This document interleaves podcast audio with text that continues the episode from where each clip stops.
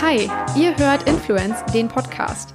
Ich bin Alina und ich rede hier wöchentlich mit spannenden Menschen über Influencer-Marketing. Wir arbeiten das Thema aus unterschiedlichsten Perspektiven auf. Es sind Menschen aus Unternehmen zu Gast, von Netzwerken, Agenturen und Plattformen und natürlich auch die Influencer selbst. Warum das Ganze? Ich schreibe gerade ein Buch über Influencer Marketing. Es erscheint im Oktober und soll zeigen, wie man als Unternehmen gut und erfolgreich mit Influencern zusammenarbeitet.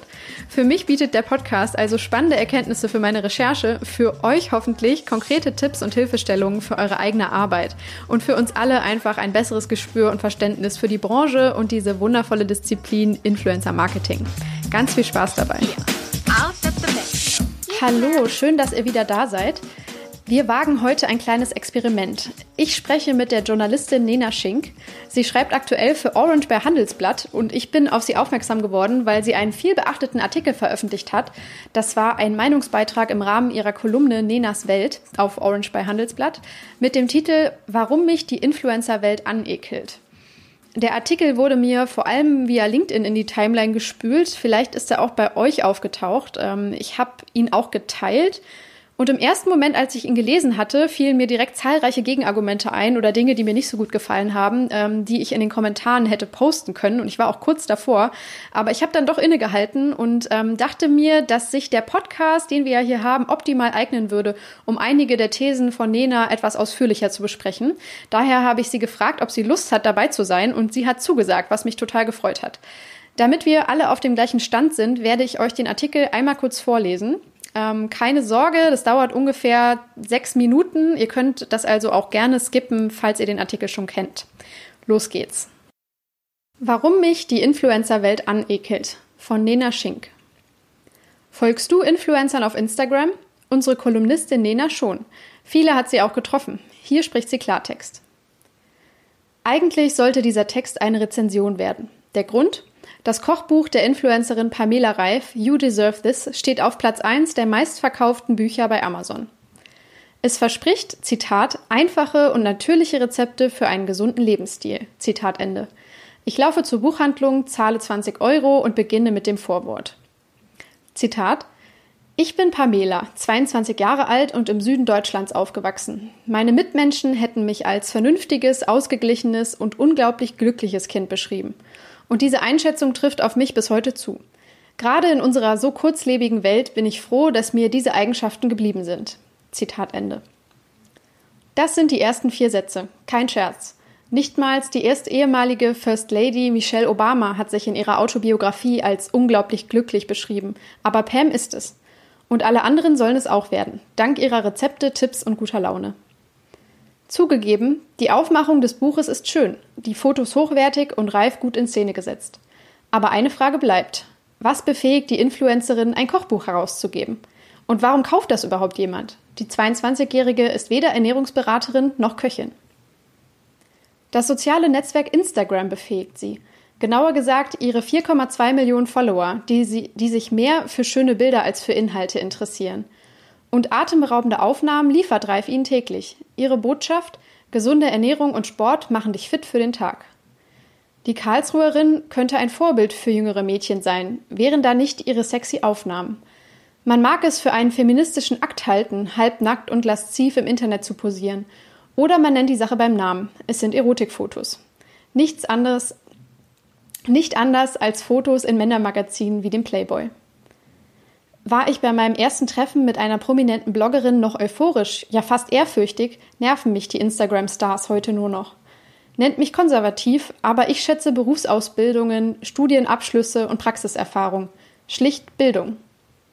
Keine Frage, es gibt Autodidakten. Einen kenne ich sogar, meinen 20-jährigen Kollegen Noah. Er hat weder eine Journalistenschule besucht noch studiert und überflügelt mich trotzdem öfter als mir lieb ist. Aber er ist nicht die Norm. Allein schon, weil sich bei ihm alles um Inhalte dreht. Eine herrlich erfrischende Ausnahme im narzisstischen Instagram-Zeitalter. Und exakt diese, nennen wir es Selbstverherrlichung, nervt mich bei den Influencern am meisten. Ich spreche da aus Erfahrung, weil ich bereits etliche getroffen habe. Eine Begebenheit ist mir besonders in Erinnerung geblieben. Wagte ich doch nachzuhaken, warum sich eine prominente deutsche Influencerin urplötzlich mit tiefem Ausschnitt zeige, inklusive Busenblitzer. Schließlich referierte sie noch wenige Wochen vorher am liebsten über ihre Schüchternheit. Die Antwort ihres Lebensgefährten, Partners und Managers Neid. Seine Freundin habe so toll an sich gearbeitet und könne sich jetzt endlich anders präsentieren. Es sei wirklich schade, dass wir Deutschen immer so negativ und neidisch sein müssen. Damit war ich gemeint, die kritische Journalistin. Nach unserem Chat entfolgte er mir auf Instagram. Seine Gunst habe ich verloren. Es ist schade, dass Influencer im Rampenlicht stehen wollen, aber keinen kritischen Dialog zulassen.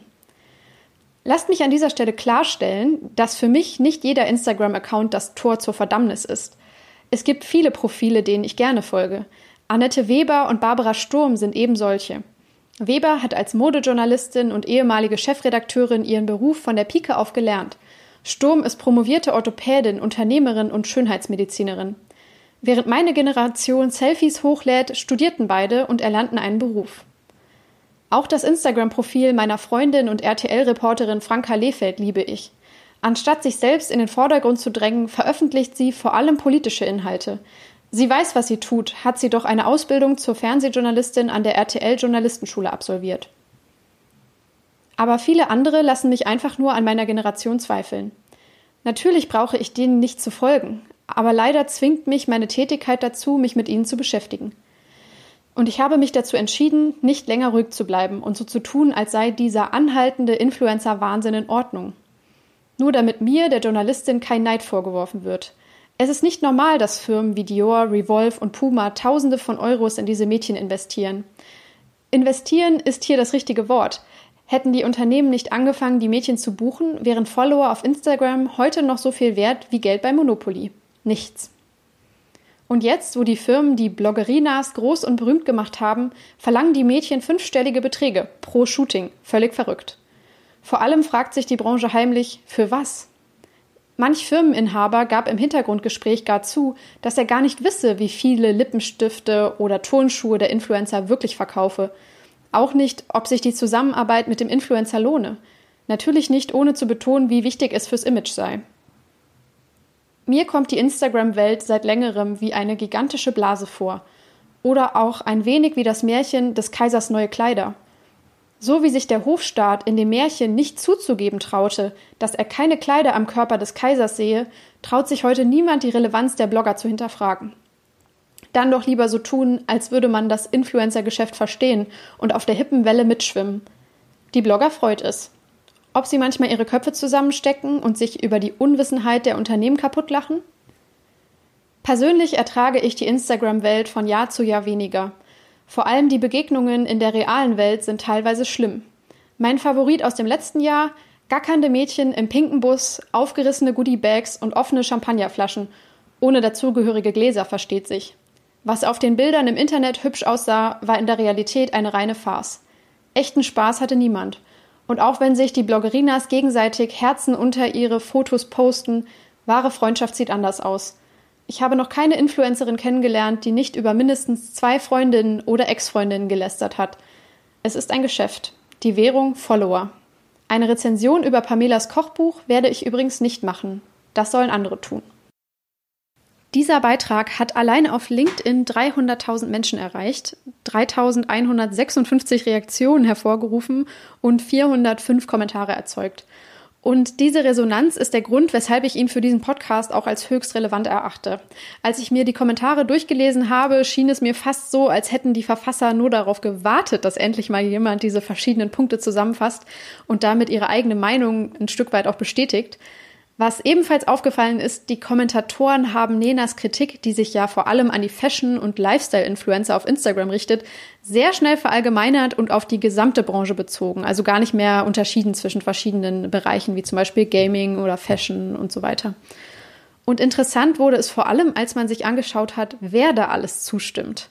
Es waren sehr viele Marketingmanager, einige CEOs, CTOs, CDOs, Strategieberater großer deutscher Unternehmensberatungen, also Führungskräfte, die als Entscheider auf jeden Fall auch mal irgendwann oder vielleicht jetzt schon einen Einfluss darauf haben können, ob ihr Unternehmen Influencer für die eigenen Belange einsetzt oder nicht. Diese Reichweite, diese Resonanz und die Kombination mit dem Medium, für das Nena schreibt, machen ihre Thesen also sehr relevant für die Branche und diesen Podcast. Wir nutzen den Artikel jetzt gleich als Sprungbrett und springen dann aber auch in andere kritische Punkte, die man äh, im Bereich Influencer Marketing ansprechen muss. Ähm, wir konnten leider nicht alle Themen aufgreifen, die im Artikel angesprochen werden. Und das tut mir wirklich super leid, ähm, weil es so viele Teilaspekte gegeben hätte, über die man wahrscheinlich noch fünf Stunden hätte philosophieren können. Wir haben aber fast schon anderthalb Stunden gesprochen und ich glaube, das wird mit Abstand ohnehin schon die längste Episode des Podcasts. Daher mussten wir leider irgendwo Abstriche machen. Aber es muss ja nicht dabei bleiben. Ich denke insbesondere im Hinblick auf das Thema Ethik im Influencer-Marketing sowie auch die Zukunft des Journalismus zum Beispiel im Angesicht dieser aufsteigenden Social-Media-Meinungsmacher ähm, wird sicherlich noch spannend zu erörtern sein. Und da gibt es sicher auch in der Zukunft noch ähm, Episoden in diesem Podcast, wenn ich geeignete Gäste und Gesprächspartner finde. Wichtig ist mir noch als Vorbereitung, ähm, Nena spricht auch im Interview vor allem aus ihrer eigenen Erfahrung und vertritt eine sehr starke Meinung, die sie sehr leidenschaftlich vorträgt und die manchmal vielleicht auch ein bisschen wehtut. Und ich möchte hier weder Polemik einen Raum geben, noch Kontroversen erzeugen, aber ich möchte möchte euch als Hörern einfach die Möglichkeit geben, diese Thesen zu hören und sich damit konfrontieren zu lassen. Denn das sind genau die emotionalen Barrieren, die ihr gegebenenfalls auch bei euren eigenen Kunden oder Vorgesetzten vorfinden werdet. Ähm, viele davon sind sicher auch absolut belegt und begründet. Wir werden uns an vielen Punkten jetzt gleich im Gespräch auch einig sein. Aber manche resultieren vielleicht auch einfach und ähm, das auch in Unternehmen und Marketingabteilungen bis heute noch aus einer großen Unsicherheit und Unwissenheit über die Funktionsweise des Influencer-Marketings, ähm, so für mich einfach nochmal deutlich geworden ist ähm, nach dem Gespräch, aber auch äh, vor allem nachdem ich die Kommentare unter dem Beitrag gelesen habe, dass noch sehr viel Austausch und auch ein Stück weit Aufklärungsarbeit im Influencer-Marketing nötig ist. Ich bin sehr gespannt, wie ihr damit umgeht und welche Position ihr bei den jeweiligen Themen bezieht. Ähm, genau, so. Und jetzt äh, nach dieser unfassbar langen Vorrede, ähm, sorry dafür, ähm, wünsche ich euch jetzt ähm, sehr viel Spaß beim Gespräch mit Nena. Hallo Nena, schön, dass du da bist. Ja, hallo, guten Tag. Ich freue mich heute dabei zu sein. Ja, ich finde es total klasse, dass es geklappt hat. Ähm, vielleicht so ne, zur Eröffnung mal. Ich glaube, du bist wahrscheinlich die erste äh, aktiv praktizierende Journalistin, die jetzt hier zu Gast im Podcast ist. Das finde ich schon mal total cool. Ähm, du schreibst nämlich für das Handelsblatt beziehungsweise für Orange äh, bei Handelsblatt. Mm, genau. Und wir haben uns vernetzt via LinkedIn, weil ja. du einen Artikel geschrieben hast über Influencer-Marketing. Ähm, wie schon im Vorgespräch gerade angesprochen, der Hörer hat jetzt äh, gerade von mir den einmal vorgelesen bekommen. Das heißt, er weiß genau, äh, über was wir sprechen. Genau. Das mhm. ist schon mal super. Und äh, ja, wie gesagt, ich hatte das äh, damals bei LinkedIn schon geteilt, äh, weil ich ein paar Dinge etwas anders sehe als du. Aber mhm. äh, das ist ja eigentlich eine coole Grundlage, dachte ich mir, weil ich in diesem Podcast eben sehr viele auch kontroverse Stimmen gerne zu Wort kommen lasse. Ja. Und äh, deshalb dachte ich mir, lass uns doch einfach mal drüber quatschen und äh, wie toll, dass wir jetzt dieses Medium haben, um das zu tun. Ähm, und zur Einleitung kannst du vielleicht gerne einfach mal kurz herleiten, äh, wie es überhaupt dazu kam, dass du den Artikel geschrieben hast und äh, wie die Reaktionen darauf ähm, ja dich vielleicht auch überrascht haben oder ob du das vielleicht genauso erwartet hast. Vielleicht äh, leitest du das mal so ein bisschen ein. Äh, sehr, sehr gerne. Ähm, vielen Dank für das nette Intro erstmal. Ja, ich habe, ich war, ich schreibe ja jede Woche. Ähm, genau habe ich die Kolumne Nenas Welt bislang auf Orange Bar Handelsblatt äh, geschrieben. Der Platz wechselt bald, ich kann aber noch nicht sagen, wohin. Aha. Aber ähm, es war auf Nenas Welt, genau, so heißt die Kolumne. Und da habe ich dann ähm, wie jede Woche ein Thema auch vorgeschlagen, weil das passiert natürlich auch immer in Absprache mit dem Redaktionsleiter. Mhm. Als angestellte Journalistin kann man nämlich nicht äh, wie Influencer oder YouTuber äh, einfach alles äh, raushauen. Und dann äh, hatte ich eigentlich das Thema in der Woche, warum Print lebt. Also ich wollte eigentlich beschreiben, warum man noch Magazine kaufen sollte. Ja. Aber dann ähm, bat mich äh, ein Kollege, ob ich nicht Pamela Reifs Kochbuch ähm, rezensieren könnte für Orange. Und ich habe dann damals gedacht, na okay, eigentlich überhaupt keine Lust drauf, aber gut.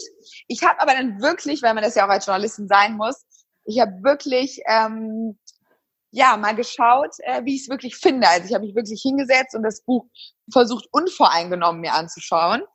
Ähm, ich glaube sogar, ich habe es positiver probiert ähm, zu finden, als jetzt, wenn ich nicht so dagegen gewesen wäre. Ja. äh, aber ich fand es einfach nur schrecklich.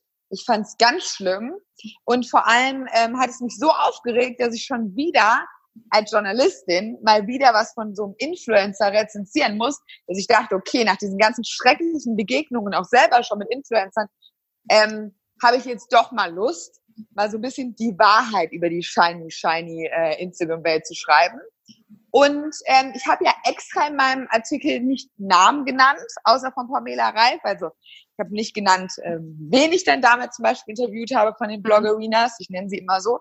Ähm, aber ja, und ich fand es einfach Horror, was ich die letzten Monate äh, und Jahre als Journalistin äh, erlebt habe in dem Bereich Influencer.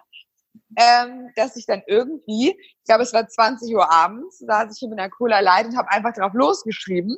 Hm. Und glücklicherweise hatte dann äh, mein Chef äh, auch, wie ich finde, den Mut, das zu veröffentlichen. Ähm, weil natürlich das ja schon sehr angreifend war. Und die Reaktion, das war deine zweite Frage, äh, unterbrich mich, wenn ich zu weit aushole. Nee, bitte. bitte. Äh, ähm, lass die Zeit. Äh, genau, und die Reaktion hat mich völlig überrascht. Also es war wirklich eigentlich eher so von mir, okay, ähm, ich möchte das jetzt einfach mal aufschreiben. Und ja. plötzlich, ich glaube, allein auf meinem LinkedIn-Profil war die Reichweite über 300.000. Und äh, ich habe so viele Leserbriefe bekommen.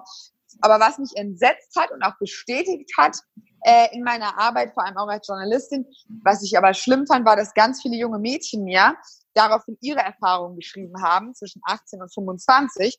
Eine hat mir geschrieben, dass sie essgestört ist und jetzt auch in der Therapie festgestellt hat, dass es schon was mit dem, dem Influencerin zu tun hat. Eine andere hat mir geschrieben, dass Nova Lana Love sie kaufsüchtig gemacht hätte. Ähm, natürlich muss man immer schauen, ob es so ist, aber ich fand vor allem schlimm, wie viele Mädchen äh, mir daraufhin eigentlich geschrieben haben, wie unglücklich sie durch Instagram werden. Und ich vergleiche das immer abschließend, dann lassen Sie sich auch wieder zu Wort kommen. Ich vergleiche das immer so ein bisschen gerne mit, ähm, natürlich, jeder entscheidet, wem er folgt. Das ist ja immer das allgemeine Argument. Aber in meinen Augen folgt natürlich eine 16-Jährige ähm, dann den Influencerin, genauso wie ich mit 16 äh, ein Mädchen aus meiner Schule toll fand, die hieß Pia. Die war in der Oberstufe, als ich so in der neunten Klasse war und die hatte ein Motorola-Handy zum Aufklappen, ja. Oh ja, das Pia, Pinke. genau, das Pinke. Ja. Und ich fand Pia so cool.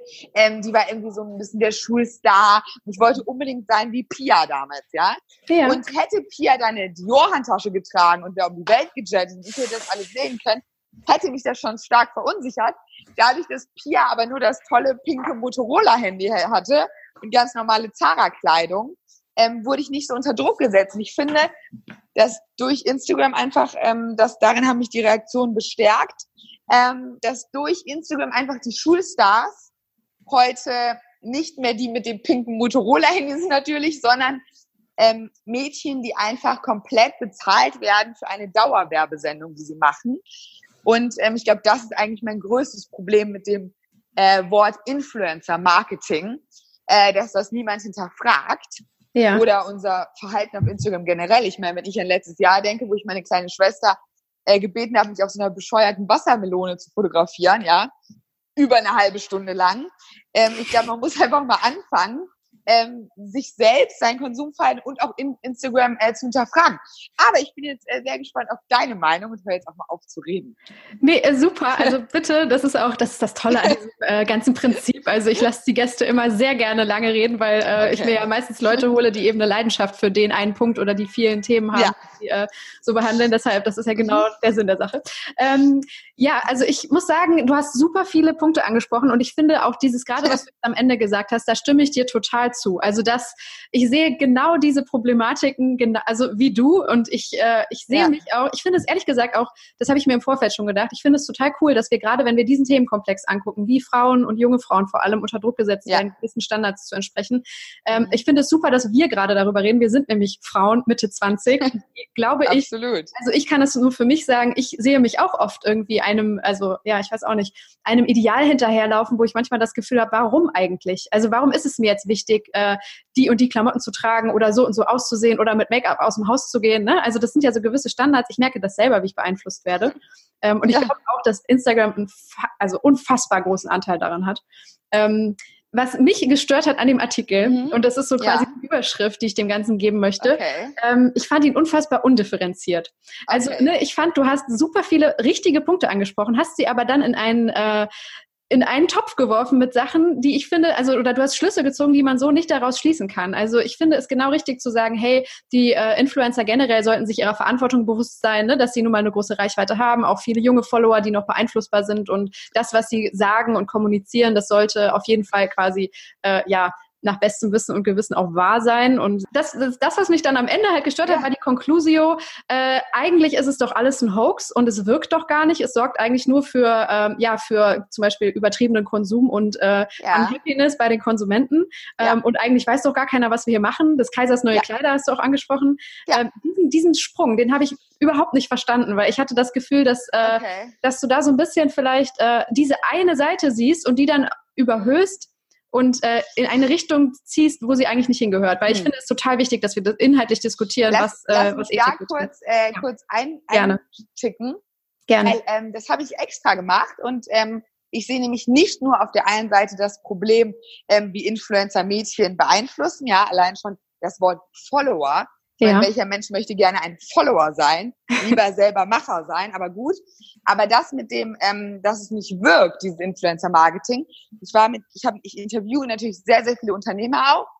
Ähm, und ich war mit super vielen auch schon essen oder bei Events und so weiter. Und alle haben immer zu mir gesagt, ja, wenn ich die Frage gestellt habe, und wie viel verkauft ihr denn jetzt? Dann haben alle gesagt, na ja, das ist gut für die Marke, aber ich muss schon sagen, Print verkauft schon deutlich besser.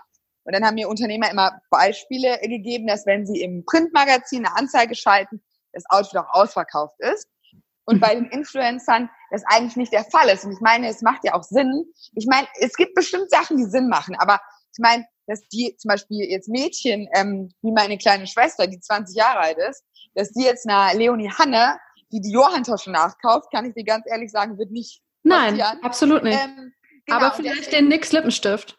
Also und dann vielleicht nicht von Leonie Hanne, sondern von, keine ja, Ahnung. Genau. Also der Lippenstift kann vielleicht sein, aber auf jeden Fall verstehe ich die Luxuslabels nicht, mhm. weil ähm, zum Beispiel mich hat man als Kundin verloren. Also Dior hat mich als Kundin verloren, weil ich zum Beispiel hatte gespart, war in New York vor fünf Wochen mit meinem Freund, hatte gespart für diese Strandtasche von Dior. 2900 Euro hatte ich sie. Ei, ei, ei. Ja, genau. Ich hatte sie gespart von meinen Moderationen stehe in, in, in New York im Laden Bergdorf Goodman, was eh ein Traum für mich ist, da überhaupt einkaufen zu gehen. Mhm. Und ähm, mir wird diese Strandtasche von Dior übergeben und ich will meine Kreditkarte abgeben äh, und sage zu denen plötzlich, no, I don't want it.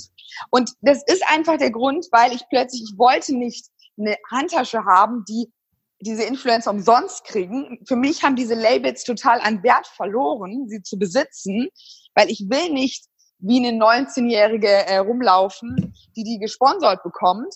Ähm, weil die Mädchen, die ich kennengelernt habe, die als Influencerin arbeiten, die haben mich alle nicht inspiriert. Und ähm, normalerweise kauft man ja Markenartikel schon, weil man dann so sein will wie die Schauspielerin, die es trägt. Oder so. Und Dior war für mich immer eine ganz große Marke und es war für mich ein ganz großer Wunsch, eine Dior-Handtasche zu besitzen. Und mich hat Dior jetzt als zahlungskräftige Kundin verloren gehabt in New York. Und das meine ich halt, das wollte ich in meinem Artikel so ein bisschen aufzeigen. Ähm, leider ist das mit Dior danach passiert, sonst hätte ja. ich es da auch reingeschrieben. Ähm, aber ich glaube halt, vielleicht, vielleicht der Lippenstift, das mag sein. Aber außerhalb, wenn ähm, Influencer Kooperationen machen, ähm, weiß man ja gar nicht, ob sich der Lippenstift jetzt so toll verkauft hat, weil der und der sie, es in die Kamera gehalten hat. Ähm, und es war doch letztens wieder so ein Fall, da hat doch eine Influencerin keine acht T-Shirts verkauft bekommen. Diese große Geschichte, die bei der Weltwehr ging. Ja, ja. Oder wie viele T-Shirts waren es? Ich weiß es gerade gar nicht mehr. Aber sie, wollte, sie brauchte 250 Zusagen, damit sie es überhaupt produzieren lassen kann. Und am Ende hat sie, Ach, ja. 34 gehabt oder so. Ich bin mir nicht sicher. Ja. Aber genau, das, war, das ging sehr, sehr oft durch die Medien, genau. Mm, und deswegen, also ich glaube, vielleicht hätte ich in meinem Artikel, da hast du recht differenzierter eingehen sollen, dass ich die Luxuslabels meine. Ja. Aber ich glaube nicht, ähm, dass Dior und Chanel und die ganzen Häuser es klug machen. Bin ich, ich bin fest davon überzeugt, ähm, dass sehr, sehr viele sich gerade eher hinterfragen, ob sie noch die Strandtasche von Dior haben wollen. Weil bei Schauspielerinnen wusste man zwar auch, dass sie es geschenkt bekommen, aber man weiß es nicht, wie man es jetzt weiß. Und ähm, ja, mit dem Lippenstift, ich weiß nicht, ich tue mich wirklich schwer damit, ob Influencer-Marketing wirklich zu 100 Prozent erfolgreich ist. Aber vielleicht hast du ja einen Fall, ein Gegenbeispiel, ja. wo es sehr erfolgreich war. Ähm, ich habe tatsächlich ein Beispiel und eben weil du es angesprochen hast, ist es mir wieder ja. auch eingefallen. Ich hatte das jetzt, äh, ich hatte das vor ein paar Wochen gehört und ja. äh, es passt jetzt gerade so perfekt. Mhm. Ähm, ich weiß nicht, ob du, du kennst sie wahrscheinlich, Chiara Ferrani. Äh, die italienische, ja, ne, genau, also auch so einer der dieser Superstars und äh, da nehmen wir aber jetzt auch die größte Influencerin der ja. Welt. Die ja, hat, aber die hat damit damit angefangen. Genau, ja, im Endeffekt als Bloggerin, ja. genau, und die das jetzt äh, weitertreibt über Instagram und äh, ja. das ist jetzt halt ein Beispiel, weil es so schön aufbereitet ist. Stylight hat das nämlich ähm, in einem Case, den werde ich dann natürlich gerne auch in den Shownotes einmal verlinken, ähm, mal nachgewiesen, dass immer, wann immer ähm, Chiara Ferrani ein Kleid einer bestimmten Marke, in diesem Fall jetzt Alberta Ferretti trägt, ähm, sich das signifikant auf äh, Produktkäufe von entweder dieser Marke oder ähnlichen Produkten, die so ja quasi vom ne, Look and Feel äh, dem entsprechen, ähm, auf Stylight auswirkt. Also die haben quasi auf ihrer eigenen Plattform gemerkt, dass die Klickzahlen, ich glaube hier, Klicks auf ähnliche Jumpsuits sind äh, um 30 Prozent gestiegen, äh, Klicks auf Alberta Ferretti Produkte um 50 Prozent gestiegen. Und die haben halt einen eigenen, ähm, eine eigene Metric, wo sie dann diesen Media mhm. Impact Value äh, gleichsetzen, ne? so als hättest du jetzt Ads gekauft, die dem gleichen Wert entsprechen, also der gleichen Aufmerksamkeit äh, von äh, 493.000 Dollar. Also nur mal so als kleines Beispiel. Also so, ich finde, auch was du sagst, so von wegen, man kann nicht nachweisen, ob der Lippenstift wirklich wegen der Influencerin gekauft wurde. Natürlich mhm. kann man das, indem man ne, Tracking-Links einsetzt, indem man Pixel ja, ja. Also das ist heutzutage alles mhm. möglich. Ich, ich merke halt sehr oft, und das ist halt immer das Problem, wenn man ähm, nicht total tief drinsteckt und ich argumentiere auch selbst Marketingleute stecken nicht immer unfassbar tief in der in der Praxis drin, wie es jetzt vielleicht irgendwie eine Influencer Marketing Agentur tut oder jemand, der darauf mhm. spezialisiert ist. Ähm, es funktioniert, wenn es richtig gemacht wird. Und ich gebe dir auch absolut recht, es gibt so viele Kampagnen da draußen, die absolut nicht funktionieren und wo einfach sehr viele Fehler im Vorfeld schon gemacht wurden, wo vielleicht auch der falsche Influencer an der falschen Stelle eingesetzt wurde oder ein Influencer, der einfach unprofessionell agiert und es einfach auch nicht bringt, der vielleicht auch überhaupt nicht die Zahlen hat, die er vorgibt zu haben und so. Ähm, wo es ja, scheiße läuft. Ja. Ne? Also du kannst immer einen guten Case und einen Scheiß-Case finden. Das ist halt so ein bisschen der Punkt. Ähm, aber gleichzeitig wegen wenigen Beispielen eine ganze Branche irgendwie äh, in Abrede zu stellen, das finde ich halt so problematisch. Ja, also ich muss ja sagen, ich würde mir wünschen, dass ähm, Firmen, und ich meine, ich bin die Zielgruppe, die auf die Influencer beeinflussen sollen mit 26, ähm, ich würde mir wünschen, dass Firmen sich lieber mal selber wieder überlegen, spannende Marketingaktionen, weil ich habe im Moment das Gefühl, das ist wie so ein Wort, das Influencer-Marketing. Es ist wie so eine Blase. Für mich ist es nach wie vor eine Blase. Ähm, und ich habe ich hab das Gefühl, dass die Firmen einfach da drauf gehen. Aber ich war zum Beispiel mal beim Interview, ähm, ich weiß nicht, ob ich das Unternehmen nennen darf, mache ich jetzt lieber nicht, ja. aber ich war beim großen, ähm, oder, nee, ja, genau. Nee, musst du nicht, großen, also bitte. Äh, ich war beim großen, ähm, beim CEO von, sagen wir mal, einem Unternehmen für Kinderspielzeug. Ja, es können jetzt viele sein. Ja. Und dann meinte er am Ende zu mir, ja, er würde jetzt auch was mit Influencer machen wollen. Ja, genau. Ähm, ja, äh, ob wem ich denn so folgen würde. Habe ich gesagt, ja, ähm, ich folge nicht den Großen, habe ihm dann so drei Namen aufgeschrieben. Die wollte er dann direkt überprüfen lassen, ja. Und das war für mich dann wieder so ein bisschen der Punkt, ähm, ja, nur, ich glaube, dass es Cases gab, zum Beispiel Chiara Ferriganis Hochzeit. Der Media ja. Value war ja enorm, genau. das war ja zum Beispiel auch ein Beispiel. Aber da muss ich einfach sagen, Chiara Ferragani ist für mich nicht die typische Influencerin. Sie hat den Markt erfunden. Ähm, ich finde, sie hat sie hat, ähm, ich finde, sie ist viel mehr geworden dadurch. Und da nehmen wir halt den Megastar. Es gibt auch Schauspieler, die super erfolgreich sind, wo Kooperationen mit denen auch gut sind. Aber es gibt halt auch viele, wo es nichts bringt. Und Natürlich. ich würde mir halt, ja. ich würde mir halt, und, und ich wünsche mir auch die Ethik von Unternehmen. Das muss ich ja. auch noch sagen. Ähm, ich will nicht eine Handtasche kaufen von einer Marke wie Dior, ja, die aber auf der anderen Seite die ganzen Mädchen einfliegen lässt, die in meinen Augen was Falsches vorleben. Und ich finde, da muss man auch als Marke ähm, irgendwann mal über Ethik und auch über soziale Verantwortung nachdenken. Und deswegen, ähm, ich, äh, weißt du, das ist so ein bisschen der Punkt, wie viele, das habe ich an den Reaktionen gemerkt, dass viele genauso denken wie ich und dann gerade deswegen nicht eine Tasche kaufen oder ein Produkt kaufen. Das heißt, die Leute muss man ja auch immer so ein bisschen aufwiegen. Ähm, also ein bisschen mehr ethische Verantwortung äh, fände ich ab und zu ähm, auch bei den Luxuslabels wirklich mal ganz gut. Ähm, und ich meine zum Beispiel, wenn man, sind wir mal ehrlich, wenn man Bilder von Nova Lana Love sieht, äh, wenn sie am Strand von irgendwem fotografiert wird und dann Bilder auf ihrem Account sieht, die sind alle bis zum geht nicht mehr retuschiert und dann redet sie über Body Positivity. Also ja. ich glaube so ein bisschen ähm, dass da endlich mal äh, in Riegel vielleicht sogar vorgeschoben werden sollte. Das kann man natürlich nicht verbieten wegen der Pressefreiheit, aber ich würde mir definitiv wünschen, dass weniger Unternehmen mit äh, Influencern kooperieren, weil dann auch die Followerzahl einfach keine, kein Value mehr hätte irgendwann. Hm. Ähm, genau, also da, ne, du hast wie auch hier wieder mhm. sehr viele richtige Punkte angesprochen. Ich habe immer das ja. Gefühl, dass wir dann an dieser Stelle den Influencern etwas aufbürden oder auch der Branche etwas aufbürden, mhm. was doch eigentlich an allen Stellen angesprochen werden sollte, oder? Also ich finde, das ist, ich will jetzt wirklich nicht mit diesem Whataboutism anfangen, aber, ja. aber jetzt fange ich damit an. Ähm, okay. was du sagst, soziale Verantwortung von Marken, das wurde ja auch in den letzten zwei Jahren unfassbar viel diskutiert. Ne? Eine Haltung einnehmen, Unternehmen müssen sich positionieren. Das war ja auch in dieser ganzen Trump-Phase irgendwie auch sehr en vogue, jetzt auf einmal äh, eine liberale Flüchtlingspolitik oder so in seinen eigenen Werbespots zu promoten, all solche Dinge, ne? Das ist ja alles mhm. passiert. Mhm. Ähm, aber da, da, also das ist halt diese, das ist jetzt die Werbesicht, aus ja. der ich da, darauf schaue natürlich so, klar, als, als Marketing gebrainwashter Mensch. Aber ähm, gleichzeitig habe ich das Gefühl, dass es auch wirklich immer sehr viel Blabla ist, wenn es darum geht, Marken müssen jetzt aber mal wirklich eine Haltung einnehmen, weil am Ende, das sind wir doch jetzt mal beide uns ehrlich, es geht doch immer nur um Profit, oder? Also es geht immer darum, wie kann ich es effizienter machen, wie kann ich das Maximum rausholen, mehr verkaufen mit weniger Aufwand und Influencer sind jetzt halt der Mittel zum Zweck in dem Fall, weil man denkt, man kriegt eine kostengünstige Aufmerksamkeit darüber. Und solche Dinge wie, ich meine, man könnte ja jetzt auch darüber sprechen, wie, wie wird das alles produziert? Wie nachhaltig ist das wirklich? Muss diese Tasche aus Leder sein?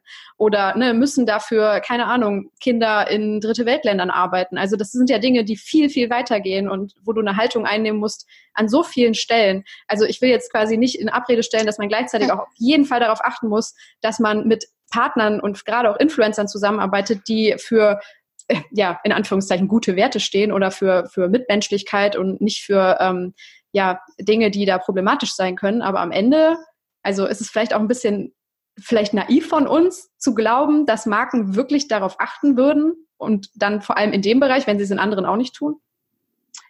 Absolut. Die Welt äh, dreht sich um Profit. Deswegen ist es auch eher ein Wunsch von mir, mhm. als der Glaube, dass das jemals passieren wird, ähm, dass Marken sich auch damit auseinandersetzen, wen sie jetzt sponsoren. Aber ich glaube, dass es auch gut für ihren Profit wäre, weniger mit Influencern zusammenzuarbeiten, weil ich glaube wirklich, dass ich nicht die Einzige bin, der es so geht, dass sie dass die Liebe zu Markenkleidung weggeht. Ich glaube nicht, dass ich da die Einzige bin. Ich glaube, es gibt viele Mädchen, die ähm, oder viele junge Frauen oder auch ältere Frauen, ähm, die auf Instagram sehen wie diesen jungen Hühnern. Manche davon sind leider Hühner. Ich habe einige kennengelernt. Ich muss wirklich sagen, es gab Momente, wo ich mich wirklich gefragt habe, ähm, warum. Also viele der Frauen, die ich kennengelernt habe, muss ich dir ehrlich sagen, wäre niemals eine Frau, mit der ich befreundet wäre und es wäre auch niemals ein Mädchen, was ich glaube jetzt zum Beispiel meine Schwester toll finden würde, wenn es es kennenlernen würde, ja, vielleicht auf Instagram, aber definitiv nicht im wahren Leben. Und mir hat dieses Kennenlernen vor allem von den von manchen Influencern, ich kenne ja natürlich nicht alle, das muss ich nochmal zu sagen, ich kann jetzt nicht alle über einen Kamm scheren. Sagen wir mal, die Begegnungen mit denen, wo ich an Events teilgenommen habe, an Influencer-Events, wo ich Influencer interviewt habe, waren meist nicht die selbstbewusstesten Mädchen und auch meist nicht die selbstsichersten, die ich da kennengelernt habe. Und ich glaube, dass dieses Kennenlernen, und es wird ja nicht nur mir als Journalistin so gehen, es gehen ja auch mal junge Mädchen zum Meet and Greet oder so, und ähm, ich glaube, dass das auf lange Bahn den Profit senken wird. Also ich glaube wirklich, dass die Liebe zu Markenkleidung, man kann jetzt sagen, dass es positiv ist, dass es abnimmt, aber ich glaube, auch wenn wir jetzt nur über den Profit reden, den du angesprochen hast von Unternehmen, dann wird das langfristig, glaube ich, manchen Marken eher schaden. Also ich glaube, es schadet ihnen, wenn sie mit diesen Menschen zusammenarbeiten, wie du es jetzt gerade beschrieben hast, die es bestimmt gibt, ne? die das nicht quasi mit den besten Werten aufladen oder halt auch irgendwie falsch oder ein bisschen gekünstelt oder wo du einfach das Gefühl hast, so, äh, nein, danke, wenn du das trägst, dann, dann ich nicht oder so. Ne? Das gibt es ja. Aber es gibt, wie du gerade gesagt hast, doch genauso diese Positivbeispiele und deshalb funktioniert es ja so gut von, von ganz tollen Menschen. Und das ist super subjektiv, weil, ne, also ich, wenn ich jetzt so drei Namen aufzähle oder so, ich folge ja. einer Madame Tamtam bei YouTube, ich folge einer Daria Daria bei Instagram und da habe ich das Gefühl, also ne, so ich glaube denen, was mhm. sie sagen, die sind nett, ich mag die, die sind sympathisch, die haben Werte, die ich vertrete, ne? also so wir teilen den Welche Werte sind das? Ähm, ja, also bei Daria Daria ist halt dieser Fokus total auf Nachhaltigkeit, Fair Fashion und so, ne? Also die, die hat Macht sie das hauptberuflich? Äh, ja, sie macht es hauptberuflich. Sie hat, also das ist eine, die sich, das ist halt jetzt natürlich ein sehr plakatives Beispiel, aber die war früher eine, ich würde sagen mal hier normale Fashion-Instagrammerin ne, und Bloggerin mhm. und hat sich dann irgendwann gesagt, eben weil das in ihr selber auch diese Entwicklungsstufe war, ähm, nee, es, es muss anders gehen, eigentlich so wie du das jetzt gerade auch sagst. Und, Oder äh, hat sie dann gemerkt, dass es Fashion nicht mehr läuft, andere mehr Follower kriegen und sie hat sich dann überlegt, nehme ich mal ein anderes Thema. Wenn man sich den Feed von vielen Influencerinnen anschaut, ja. ähm, dann sieht man, wie sich die, ihre Strategie verändert haben. Nehmen Natürlich, wir hier ja. als Beispiel äh, Leonie Hanne. Erst hat sie sich der Kamera sehr offensiv gezeigt, ja, also sehr verrückte Outfits, überall am Straßenrand, überall auf der ja. Bahn. Dann plötzlich hat sie sich nur noch von hinten gezeigt, ja. wo sie so schüchtern war, wie sie auch immer den Journalisten erzählt hat, dass sie sich immer ducken muss, ja. Ist auch ja. okay. Und jetzt plötzlich zeigt sie sich wieder komplett offenherzig von vorne. Und manchmal habe ich das Gefühl, was ja auch nicht schlimm ist, weil es ja ein Business ist, es ist ja ein Geschäft, ja. Um Aufmerksamkeit ähm, am Ende. Um Aufmerksamkeit, ja, genau. Und es ist ja auch völlig okay, dass sie schaut, was auf ihrem Kanal am besten läuft, was die Leute interessiert. Ich meine, das machen Magazine ja nicht anders. So, das ist völlig in Ordnung für mich. Aber die Influencer, und das ist der Unterschied zum Magazin, die besprechen ja dann, wie authentisch sie sein. Also sie sagen ja dann, ähm, ich bin so authentisch, ich zeige euch wirklich, wer ich bin, und das passt für mich nicht damit zusammen, dass viele andauernd ihre Strategie wechseln. Aber sagt das eine, würde eine ja. Leonie Hanne sagen, ach, ich bin so authentisch, ich bin so, wie ich bin? Das, also, wo, wo sagt sie das denn? Weil sie, finde ich, ist ja eigentlich so ein Paradebeispiel von äh, einer lebendig gewordenen Fashion-Ad. Also das ist ja quasi schon fast Printqualität, was sie da abliefert, finde ich. Ja, aber sie hat, sie hat im Interview zum Beispiel, also, ja, sie hat zum Beispiel im Interview mit mir gesagt, ähm, dass sie so schüchtern sei ja. dass sie sich auf dem roten Teppich gerne wegducken würde und sie so schüchtern sei. Das ist ja nicht authentisch, wenn man über 1500 Bilder von sich hochlädt und jetzt auch offenherzig sich zeigt. Das hat für mich nichts mehr mit Authentizität zu tun. Aber Leute wie Leonie Hanne werden ja gebucht von Unternehmen, weil sie so authentisch seien. Das ist ja der eigentlich das Grund. Das ist ja die Werbeplattform eines Menschen. Du schreibst es halt immer klar. Also ne, ich habe auch, das ist, ja. in diesem Podcast auch schon sehr oft Thema gewesen, so dieser Begriff ja. Authentizität. Was heißt das eigentlich? Ja. Und ich habe es halt ab, ab irgendeinem Punkt für mich selber so definiert: ähm, sich selbst treu bleiben. Und das heißt halt in was auch immer für einer Form. Und ich gebe dir recht, wenn sie jetzt sagt, aber das ist ja absolut möglich. Also es gibt ja auch Schauspieler, die sagen und da kannst du jetzt auch eine introvertierte, ich weiß nicht, ich glaube, hat Julia Roberts mal gesagt, ich bin mir nicht sicher, aber Leute, wo du denkst, ihr seid doch Megastars, wie könnt ihr sagen, ihr seid eigentlich schüchtern und äh, habt irgendwie Angst vor großen sozialen äh, Gatherings oder so, aber, aber dreht dann Millionen Budgetfilme. Und genauso aber Julia Roberts sagen, hat ihren auf Beruf Instagram. geliebt. Ja, äh, Julia Roberts hat ihren Beruf geliebt und wollte Schauspielerin sein. Ich weiß übrigens nicht, ob sie das jemals gesagt hat lese eigentlich Nee, genau, das war jetzt ein Beispiel. Genau, okay, Tut mir ja. leid. Also ich meine ja, irgendeiner so, aber aus der Kategorie, da kann man sich ja noch mal jemanden finden, aber ja. Genau, absolut. Aber ähm, äh, Moment, also ich, was mein Punkt ist, ist Julia Roberts hat ihren Beruf geliebt. Schauspielerin nehmen wir sie jetzt mal als Beispiel. Ja, ich glaube nicht, dass, also sie ist jetzt nicht. Ja, so aber genau. Wir, äh, genau. Also, so, als sagen wir mal eine Schauspielerin, das sagen ja auch ganz viele Schauspieler, dass sie eigentlich gar nicht berühmt sein wollen. Und dann genau. klagen sie gegen Magazine, sie klagen okay. gegen die Bunte, dass sie nicht über sie schreiben soll. So, und das ja. machen sie ja sehr erfolgreich. Ich meine, über Stefan Raab weiß man nichts genau. über sein Privatleben. Und ähm, ja, das nehme ich denen auch ab. Aber wenn der Beruf darin besteht, Aufmerksamkeit zu generieren, indem man sich selber postet ähm, und eigentlich der Beruf darin besteht, ähm, berühmt zu werden und Aufmerksamkeit auf sich zu ziehen, dann, also wie, wie man als Influencer schüchtern sein kann, muss ich dir ganz ehrlich sagen, verstehe ich nicht. Also dann, genau, habe ich jetzt so einen Punkt. Das ist ja. halt eine, ich finde ich, Verdrehung der Chronologie, weil das würde voraussetzen, dass es diesen Job des Influencers jetzt schon 20 Jahre gibt und dann hat man sich halt früher einfach dazu entschieden, das zu machen. Mittlerweile geht das, aber diese alten Hasen, wie ich sie jetzt mal nennen will, wozu finde ich auch Leonie Hanne gehört, die ja auch, nee, die hat sie 2014 hat sie einen Blog gegründet, da war Chiara Ferragni schon ein Megastar da hat ähm, mhm. jedes, jede, jede Zeitung hat schon darüber berichtet, wie die Bloggerwelle jetzt kommt und wie Unternehmen da rein investieren. Für mich ist ein alter Hase eine Jessica Weiss von ja. Journal. Ich glaube, ja. die hat 2008 gegründet. Ähm, bei ihr war es definitiv nicht, um Geld zu verdienen. Für mich ist auch ein alter Hase. Das Witzige ist ja auch, die alten Hasen sind nicht so erfolgreich wie für mich die, die erst 2014 begonnen haben. Und Aber finde, selbst 2014 hattest du da noch nicht solche Budgets in dem Ganzen, dass du das sagen nicht. kannst, aber der Beruf war schon davon.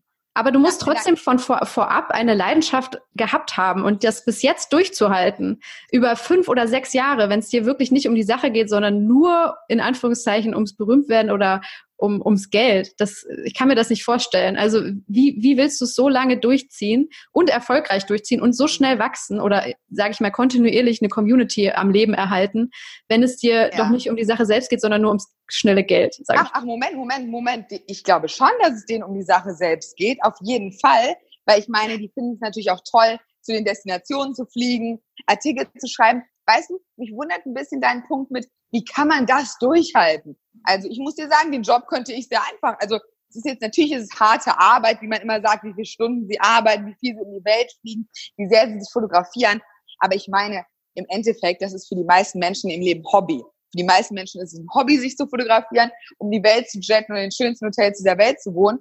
Und da bin ich auch jetzt mal ganz ehrlich, ich kann es mir nicht mehr anhören, wie hart der Arbeitsalltag ist. Sie könnten ja auch weniger reisen, ja? Ich habe Hochachtung von einer Krankenschwester, äh, vor Leuten im Pflegepersonal. Aber wenn die mir erzählen beim Abendessen oder in den Medien, wie hart ihr Job ist, das kann ich nachvollziehen. Aber der Job von denen ist auch so hart, weil sie so viele Kooperationen machen. Und ähm, also dieses, wie können die das denn dann durchhalten seit fünf Jahren? Also ich muss dir ehrlich sagen, bei denen, ähm, manche Menschen können in ihrem Leben einmal in ihrem Leben nach Amerika reisen, weil es einem Geld fehlt. Ähm, das können die jede Woche. Also was findest du daran? Also wirklich, ja. ich finde, ähm, ja das ist so ein bisschen mein Problem damit. Ich finde es schwierig, weißt du, ich folge zum Beispiel gerne Menschen auf Instagram, habe ich auch geschrieben, die nicht als Beruf Influencer sind. Also die erstmal, zum Beispiel, ich folge gerne Barbara Sturm, die ist aber Orthopädin und mhm. äh, Schönheitsmedizinerin, sie hat ihre eigene Linie, ähm, Dr. Barbara Sturm, sie hat ihre eigene Firma, ähm, sie hat ihre Kinder oder auch eine Annette Weber, die davor schon mal eine Dekade im Fashion-Magazin geleitet hat. Ähm, oder auch Menschen, die irgendwelche Inhalte teilen und noch einen Job haben. Ich verstehe halt, ich glaube, für mich ist einfach ein ganz großes Problem, dass ich es wirklich schwierig finde, ähm, dass dieser Job Influencer ähm, jetzt wirklich als Job gesehen wird. Ich meine, hast du, also was, was zum Beispiel kaum jemand da draußen weiß, ist, was wir als Journalisten auch für Probleme haben. Ich meine, die, die wollen die meisten Fragen nicht beantworten und wenn du keine Lobeshymne schreibst, kriegst du direkt irgendwie äh, eine lange E-Mail, wie böse du jetzt berichtet hättest. Hm. Und ich finde halt, wenn man sich nach der Aufmerksamkeit sehnt und auch die Presse haben will, das brauchen sie ja für ihren Beruf, dann muss man sich auch mal Kritik stellen. Und dieses, diese Kritiklosigkeit ist, also ist man, das, diese, ich finde, ähm, vielleicht ist meine Meinung zu krass, aber es sollte auf jeden Fall mal mehr der Beruf auch an sich hinterfragt werden.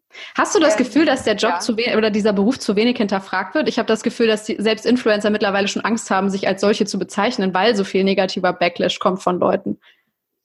Also ich muss dir ehrlich sagen, ich habe viele Interviews gelesen, die irgendwo erschienen sind mit den Influencerinnen. Und ähm, ich finde, der Spiegel macht es ganz gut. Mhm. Der hat auch letztens einen schönen Artikel geschrieben, wo drin stand, ähm, die Blase platzt, oder? Achso, nee, wir, ja, und dann, und, äh, und der Satz war, wir Journalisten machen Notizen, die Influencer machen Selfies. Fand ich sehr schön, muss ich sagen. Mhm. Ähm, also der Spiegel macht das sehr, sehr gut, da sind oft kritische Stücke drin, aber ich muss dir ehrlich sagen, wenn du auf so Events bist, wo nur Frauenmagazine sind, also in Frauenmagazinen zum Beispiel, lese ich kaum kritische Berichterstattung.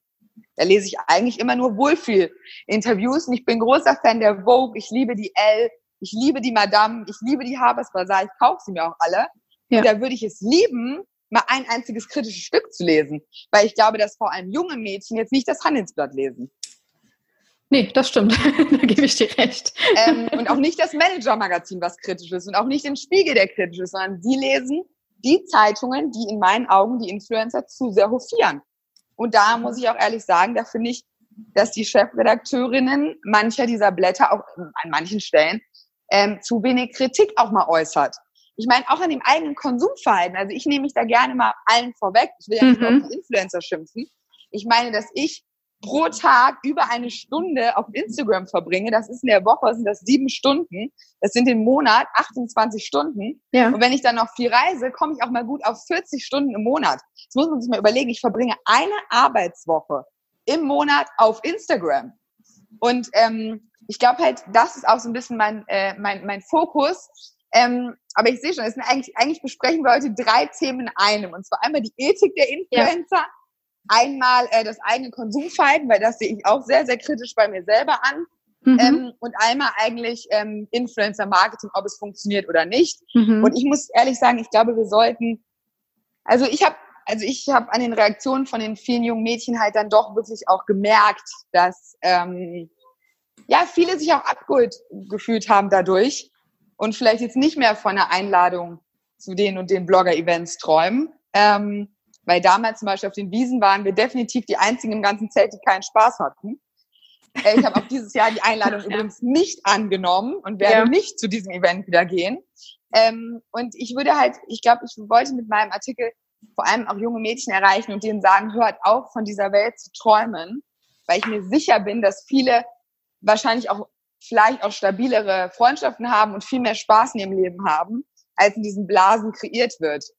Und ähm, deswegen, ich glaube, das eigene Konsumverhalten, ich habe mir jetzt so, eine, so einen Wecker gestellt, ähm, dass ich jede Stunde, wenn ich eine Stunde drauf verbracht habe, erinnert werde. Ja, das ist leider jeden Tag der Fall. Und da muss ich ehrlich sagen, irgendwie ich kann es hier bei mir selber schon nicht ändern, deswegen würde ich Instagram schon auch als Sucht bezeichnen, die ja. man nicht unterschätzen darf. Ähm, dazu ein Punkt, das ist auch mhm. absolut so, ich sag mal, fast gewollt oder so designt natürlich, ne, weil die Plattformen machen ja ihr Geld auch mit unserer Zeit auf der mhm. Plattform und den wiederum dann Werbegeldern, die sie darüber eben ver, also rechtfertigen können.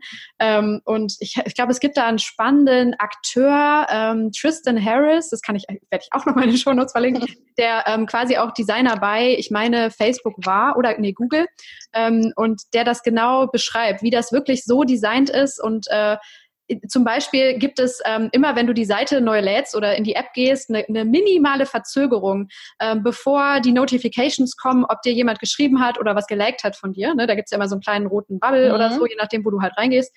Ähm, und diese Mini-Verzögerung ist immer gewollt, damit du diesen, diese Sekunde, diese Mikrosekunde deinen Atem anhältst und denkst, oh, wie, mir hat niemand geschrieben oder ist da vielleicht doch was und so. Ne? Also so ganz kleine Kniffe und das ist natürlich alles das soll so sein, ne? Es soll uns süchtig machen dass wir, dass wir auf die Plattform gehen, was ja auch wiederum nochmal ein neues Thema wäre, was man auch mal voll spannend besprechen könnte, fällt mir gerade auf.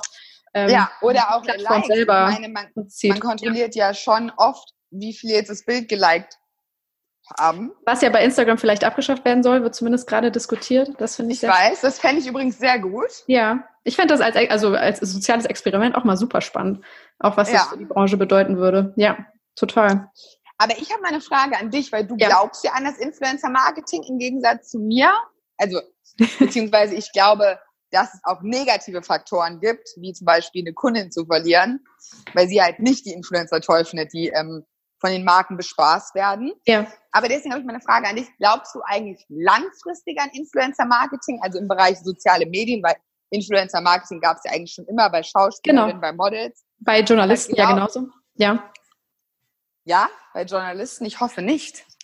Ähm, ja, also ich komme ja aus der PR und da okay. gab es ja quasi die ganze Zeit nichts anderes als äh, wie, und da ist auch dieser Punkt Beauty-Redaktion halt, finde ich, total wichtig. Ähm, mhm. Im Endeffekt, wie bringen wir Meinungsmacher nicht auf unsere Seite, ne, das ist ja auch immer ein schmaler Grad, ähm, aber ja. wie, wie geben wir denen die Infos, dass es was Neues gibt? Also es ist ja ein, Zwischenspiel. Ne? Also ich sag mal, äh, Journalisten sind immer auf der Suche nach Inhalten, neuen Stories und Content und da spielen natürlich Marken sehr oft eine Rolle. Gerade jetzt halt an dem Beispiel ist super plakativ, aber ähm, was sind die neuen äh, tollen heißen Trends des Sommers oder so in der im Beauty-Segment? Ne? Was ist äh, hier in meine Couch, die ich hier habe, auch eine Zeitschrift, die ich total liebe, voll von neuen tollen Interior-Produkten. Wo kommt das denn her? Ne? Das kommt von Redaktionstouren der Marken, die dann zu den äh, Verlagen fahren und in den äh, Redaktionen da Sessions halten und denen sagen, guck mal, was wir Neues haben. Und dann ist es natürlich anhand oder liegt es am Journalisten oder an äh, der Redaktion, was sie auswählen. Natürlich, da wird ja jetzt nichts reindiktiert, aber trotzdem. Ja, und sie dürfen ja nichts annehmen. Nee, es wird nicht annehmen. geschenkt. Nein, nein, aber die nee, Info. Ne? Also ja, es ist ja, quasi, sie, sie, schenken dem Aufmerksamkeit und Reichweite und das ist ja genau absolut. das. Aber da müssen wir jetzt mal eine Sache zu sagen. Das finde ich nämlich das Spannendste am Beruf ja. Blogger versus Journalist. Ja, ja das ist Journalisten berichten und dürfen, also ich darf nichts über, ich glaube, 25 Euro annehmen. Ja. Ähm, und das ist auch richtig so und das ist auch gut so, dass man halt jetzt nicht, ich weiß jetzt nicht, also ich glaube, wenn, wenn mir jetzt jemand, weiß ich jetzt nicht, äh, eine Firma probieren würde, ein Porträt im Handelsblatt zu kriegen, indem sie mir dauernd äh, Sachen schicken, das ist einfach unjournalistisch, das ist unethisch und das geht nicht. Ja. Ähm, so, und das ist auch akzeptiert und das ist auch richtig so. Deswegen, ich kenne mich da nicht so aus, weil ich habe immer nur in, also ich habe immer nur in Wirtschaftsmedien gearbeitet. Ja. Und bei uns kann ich dir wirklich sagen, beim Handelsblatt, dass manche äh, meiner Kollegen noch nicht mal einen Kugelschreiber mitnehmen von einer Presseveranstaltung, wo sie sind. Ähm, aber das muss man mal überlegen. Die Blogger tanzen eigentlich genau zwischen Journalismus, viele bezeichnen sich ja sogar, was mich manchmal rasend wütend macht, als Journalisten, ja, als mhm. sie werden, nee, sie sagen, ähm, wir möchten die gleichen Rechte, wir möchten nicht mehr überall Werbung drüber schreiben lassen, weil ähm, wir sind wie ein Magazin. Also sie sagen, sie werden wie Print und sie werden wie ein Magazin. Ich meine, Kathi Hummels hat ja letztens ersten Fall gewonnen. Ähm, aber lassen sich alles schicken, alles schenken. Ähm, in meinen Augen müssen andere Regeln für Influencer gelten als für Journalisten und Magazine, weil äh, außer es gibt Redaktionen, die sich auch alles schenken lassen, das weiß ich jetzt nicht, dann wäre es dasselbe. Ähm, aber ich finde wirklich, dass jemand, der sich alles schenken lässt und überall einladen lässt und immer auf Kosten der ähm, Hotels da, dort wohnt, dass der, der kann einfach keine Berichterstattung machen. Und ich glaube, dass vor allem aber auch viele junge Mädchen den Unterschied nicht sehen. Und deswegen habe ich gerade auch eingegriffen, als du Journalisten als Influencer ähm, bezeichnet hast. Weil ich wirklich finde, wenn man sich bezahlen lässt für alles, wie auf Bermuda einladen lässt, dann kann man nicht darüber objektiv berichten. Deswegen gibt es ja dieses Gesetz. Und ich frage mich, warum Blogger, das ist wirklich meine offene Frage zur Diskussion, ja. warum sie eigentlich das dürfen. Ich meine, die haben ihren eigenen Blog und die lassen sich für alles bezahlen oder beschenken. Journalisten, das würde niemals bei uns vorkommen. Ähm, und ich finde, da muss es deswegen auch andere Regeln geben. Deswegen finde ich eigentlich richtig, dass überall Anzeige drüber steht. Ja. Ähm, weil man ja gar nicht sicher sein kann, ob sie das jetzt nicht geschenkt bekommen hat. Absolut, aber ich meine, das passiert ja. Also es steht ja Werbung drüber. Also ich überlege, wie könnte eine Lösung aussehen? Und ich finde, also ich finde das einen super spannenden Punkt, ähm, wo man, du hast auch recht, das muss man dann nochmal eine Ecke differenzierter betrachten, wenn es quasi ähm, gekauft ist. Also ne, bei Journalisten natürlich, da wird quasi niemand für für. Ein, also es gibt ja auch Native-Artikel, muss man auch sagen, ne? So, wo aber es steht dann ja auch drüber. Wird. Genau, es steht drüber, aber bei Influencern genau. ja genauso. Es steht ja genauso drüber, das hier ist bezahlte Werbung wegen Produktintegration oder äh, wegen Verlinkung. Das steht ja jetzt mittlerweile, siehst du das ja öfter, als dass du siehst, dass es keine Werbung ist. Ja, also, aber das Problem ist ja, sie weigern sich ja, also sie wollen ja eigentlich die Diskussion, ich finde es ja gut, wie es im Moment ist, aber die Diskussion ja. geht ja dahin, dass zum Beispiel Kathi Hummels vor Gericht gesagt hat, ähm, sie möchte die gleichen Regeln, die auch für Magazine gelten und nur bei wirklich bezahlten Sachen Anzeige drüber schreiben. Aber da ist halt meine Frage. Ich meine, wenn man zum Beispiel, nehmen wir jetzt mal Caro Dauer, weil ich will nicht mal die gleichen nehmen, die erfolgreichste Deutsche, glaube ich. Wenn sie zum Beispiel einen ganzen Urlaub mit Revolve in Amerika verbringt, dann muss ja eigentlich vom Flugzeug, bis sie wieder in Hamburg landet, überall Anzeige drüber stehen, weil ja alles bezahlt ist. Der Flug, das Hotel. Und im Moment wird aber ja darüber diskutiert, und das macht mich auch rasend wütend, ähm, dass Influencer sagen, sie hätten gerne die gleichen Regeln wie Magazine. Das ist für mich ein Punkt, überhaupt nicht nachvollziehbar ist. Nee, also da gebe ich dir recht. Also ich, äh, wo wird das denn diskutiert, dass sie gerne dieselben Rechte hätten? Weil bei Kathi Hummels war es ja wieder was Besonderes. Ne? Da war es ja, sie hat diesen Elefanten verlinkt, hat ihn aber genau. selber gekauft, hatte genau. ihn ähm, und hatte ihn dann nicht als Werbung deklariert, was ja wieder. Ja, also, also da hatte sie vollkommen recht in dem Fall. Genau. Ähm, ist gut, dass Kathi Hummels ihn gewonnen hat. Aber es gibt zum Beispiel die Agentur Puls, ja. in Hamburg. Als Advertising. Größte, genau. genau, es ist ja. die größte Influencer-Agentur in Deutschland, glaube ich, oder sogar in Europa. Äh, übrigens auch zwei ganz, ganz tolle Gründer. Ich mag die sehr gerne und ich ja, finde, die sind sehr äh, sympathisch. dass sie es toll zusammen als Paar aufgebaut haben. Ähm, und ich finde auch, äh, was sie machen, äh, lustigerweise, weil ich ja gegen Influencer bin, finde ich richtig cool, wie sie das aufgebaut haben. Okay. Ich bin ein großer Fan von Puls.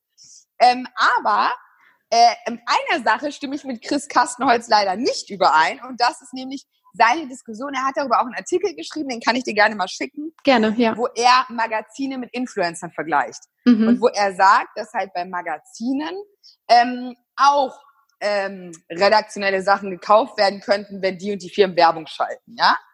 Und dass deswegen eigentlich für die Influencer die gleichen Regeln gelten muss wie für Magazine, dass nicht überall Werbung steht. Also er hat die Diskussion, glaube ich, vor ein paar Wochen mal angeschoben. Den Artikel schicke ich dir gerne mal. Okay. Und das ist so ein Punkt, ähm, aber es gibt ganz viele Artikel darüber. Also ich meine, er hat es angesprochen, aber auch ganz, ganz viele Influencer haben das schon angesprochen, dass sie nicht mehr überall Anzeige drüber schreiben wollen, sondern halt nur, wenn es wirklich gekauft ist. Aber ich finde, wenn sie zum Beispiel was geschenkt bekommen haben, ist es ja wieder dasselbe. Ja, du musst es transparent machen, das finde ich auch. Also genau. ne, dann musst du halt sagen Produktbereitstellung oder wurde mir, also ne, es muss halt auf den ersten Blick erkennbar sein. Und ich finde, das ist eine, eine Regel, an die sich ja jeder halten kann. Und ich finde auch, dann finde ich da die Argumentation aber von ihm auch sehr seltsam, weil ähm, du siehst ja, also natürlich gibt es, wie gesagt, diese, diese Native Article, die du fast mit dem Auge, finde ich, oft nicht unterscheiden kannst von normalem redaktionellen Content.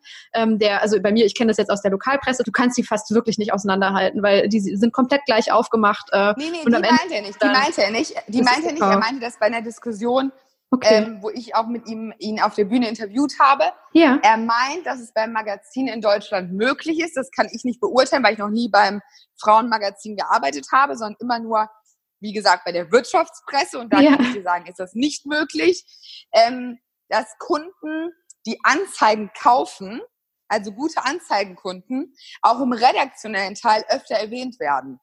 Also okay. die keine Anzeigen schalten. Und dass da es dann wirklich vertraglich Anzeigen festgehalten drüber. ist oder dass es bezahlt wird, dass sie so und so oft erwähnt werden, oder? Nee, nee, nee okay. vertraglich festgehalten nicht, aber, aber ähm, good agreement. Die, ja, sagen wir mal, dass anscheinend, ich weiß nicht, ich habe noch nie beim Frauenmagazin gearbeitet, ich kann das wirklich nicht sagen. Ich kann es auch nicht beurteilen. Ja, nee, okay. Ähm, aber, aber diese Diskussion damals fand ich ganz spannend, weil ich einfach finde, dass eigentlich mir gefällt die Regelung, äh, im Moment eigentlich, dass überall Anzeige stehen muss, wo irgendwas mit Anzeige ist. Nur ich meine, die meisten Accounts sind ja eine Dauerwerbesendung. Ähm, deswegen ja. muss halt überall Anzeige drüber stehen. Den Fall mit Kathi Hummels gebe ich dir zu 100 Prozent recht. Ähm, ich finde gut, dass sie da den Fall gewonnen hat und das ist auch völlig gaga. Also, dass sie da ein, ein Geschenk bekommt für ihr Kind von irgendeiner Patentante oder so. Aber was wäre es jetzt für dich im Umkehrschluss, wenn sie das Geschenk von einer Firma bekommen hätte zur Geburt von ihrem Kind? Dann hätte nämlich das Gericht eigentlich wieder recht gehabt. Ja, finde ich auch. Also dann hätte man genau. auch hinschreiben müssen, ähm, ja, Produktbereitstellung oder ja, Werbung wegen Geschenk oder keine Ahnung, ne? Also wie gesagt, auf den ersten Blick dann, definitiv. Aber das heißt, da sind wir ja mal einer Meinung. Ja, absolut. Was das, was die äh, Anzeigensache betrifft. Ähm, genau, und ich finde, das ist aber wiederum auch wieder ein spannendes, also ein spannendes Thema, was man jetzt auch nicht nochmal weiter aufmachen muss, aber das finde ich, was ja. gerade im Moment ein Problem ist, dadurch, dass überall Werbung drüber steht, ist ja ja auch irgendwann beim Konsumenten eine Abstumpfung, ne? Also du, es wird ja anscheinend trotzdem immer noch Influencer-Content konsumiert, egal ob es jetzt Werbung ist oder nicht. Ähm, und dann, dann steht halt da Werbung. Also ich habe nicht das Gefühl, dass das jetzt äh, beim, beim Nutzer irgendwie sehr groß den Beitrag irgendwie entwertet oder Überhaupt so. Nicht. Ne? Also deswegen ist Instagram ja so gefährlich in meinen ja. Augen. Ähm, ich trage, also das, das ist ja das Problem, weil ich finde halt bei einer Fernsehsendung, wenn man die früher als Kind geschaut hat oder so, ähm, da hat man ja schon die Werbung von dem Film unterscheiden können. Schon mit zehn oder so. Und ich finde, ähm, dass man das heutzutage nicht mehr kann. Und da müssen einfach andere Regeln eingeführt werden, als nur Anzeige hinzuschreiben mhm. oder nur Partnerschaft mit. Mhm. Das müsste eigentlich schon ähm, anders sein, aber das ist ein anderes Fass, was man auch machen könnte. Aber dieser Teil Anzeige oder Nicht-Anzeige, ähm, Werbung, das finde ich schon relativ wichtig, muss ich sagen, dass das, dass es da vielleicht sogar härtere Regeln gibt, dass man vielleicht, also diese Anzeige bringt ja anscheinend nichts, wie jetzt jeder gemerkt hat. Da muss vielleicht sich mal der Werberat irgendwas überlegen, dass man mehr sieht, dass es wirklich Werbung ist und dass die Instagram-Accounts sind ja Dauerwerbesendungen. Ich meine, was ist es sonst? Ja.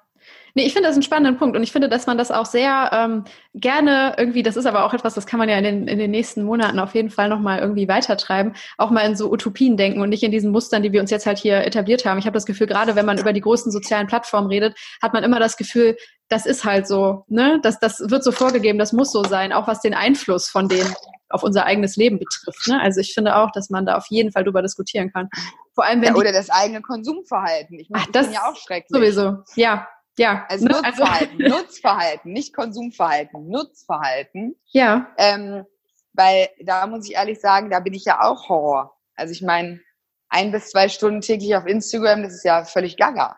Muss man ja, ehrlich sagen. Ich, ich muss auch sagen, dass ich mich da teilweise jetzt schon immer sehr krass reglementiere, weil ich auch merke, ähm, das entzieht unfassbar viel Energie, ne? Und hast du jemals, also hast du jetzt auch mal eine also persönliche Frage, hast du das Gefühl, dass ja. es was bringt, wenn du da eine halbe Stunde durchscrollst oder so? Also man ist ja wie so ein Zombie, ne? Also es geht mir jedenfalls so. Und ich habe danach nicht das Gefühl, dass ich jetzt äh, vielleicht ein, zweimal die Woche oder so, aber dass ich irgendwas erfahren habe, was mir jetzt wirklich weitergeholfen hat. Also bei Twitter zum Beispiel habe ich das sehr oft. Da ziehe ich irgendwie was raus und denke so geil, ne? Aber bei Instagram ist es mittlerweile einfach nur noch Beschallung. Also es ist irgendwie, also ich kann dir das ganz äh, normal äh, beantworten. Es gibt ein Mädchen in meinem Freundeskreis, was ich für das glücklichste Mädchen halte in meinem ah, Freundeskreis. Ah, ja. Ihr Name ist Roxy. Ja. Psychologiestudentin, das lebensfrohste Mädchen, was ich kenne, das selbstbewussteste ähm, und das mutigste und sie hat keine sozialen Medien, die sie benutzt. Sie ist auf Instagram, hat aber noch nie ein Foto von sich hochgeladen und ich glaube, wenn wir sie jetzt hier im Gespräch hätten,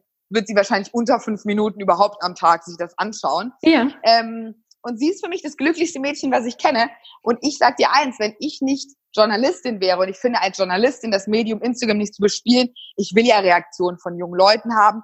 Und ich fände es als Journalistin komisch oder ich finde es komisch, wenn junge Journalisten nicht auf Instagram sind. Das muss ich auch ehrlich sagen. Mhm. Ähm, aber dann würde ich mich abmelden ähm, und nie wieder diese soziale Plattform betreten. Und ich kann eigentlich nur jedem raten, äh, sich von Instagram abzumelden äh, und lieber sein Leben zu leben, weil ich wirklich glaube, dass es so viel bessere Sachen gibt als Instagram. Es hört sich komisch an, weil ich ja selber so viel Zeit auf Instagram verbringe. Aber ich gebe bei mir offen und ehrlich zu, dass ich eine Süchtige bin. Ja, ich bin ja. süchtig nach Instagram. Ja. Und ich will das gar nicht sein. Aber es ist wie meine Cola Light Sucht. Ja. Ja. Ähm, das ist einfach schlecht. Und deswegen jeder, der das hört und ähm, meldet euch von Instagram ab, wenn ihr es könnt. Weil was wir nicht vergessen dürfen, ist, die Influencer sind ja auch klug. Ich meine, die verdienen ja an unserer Sucht Geld.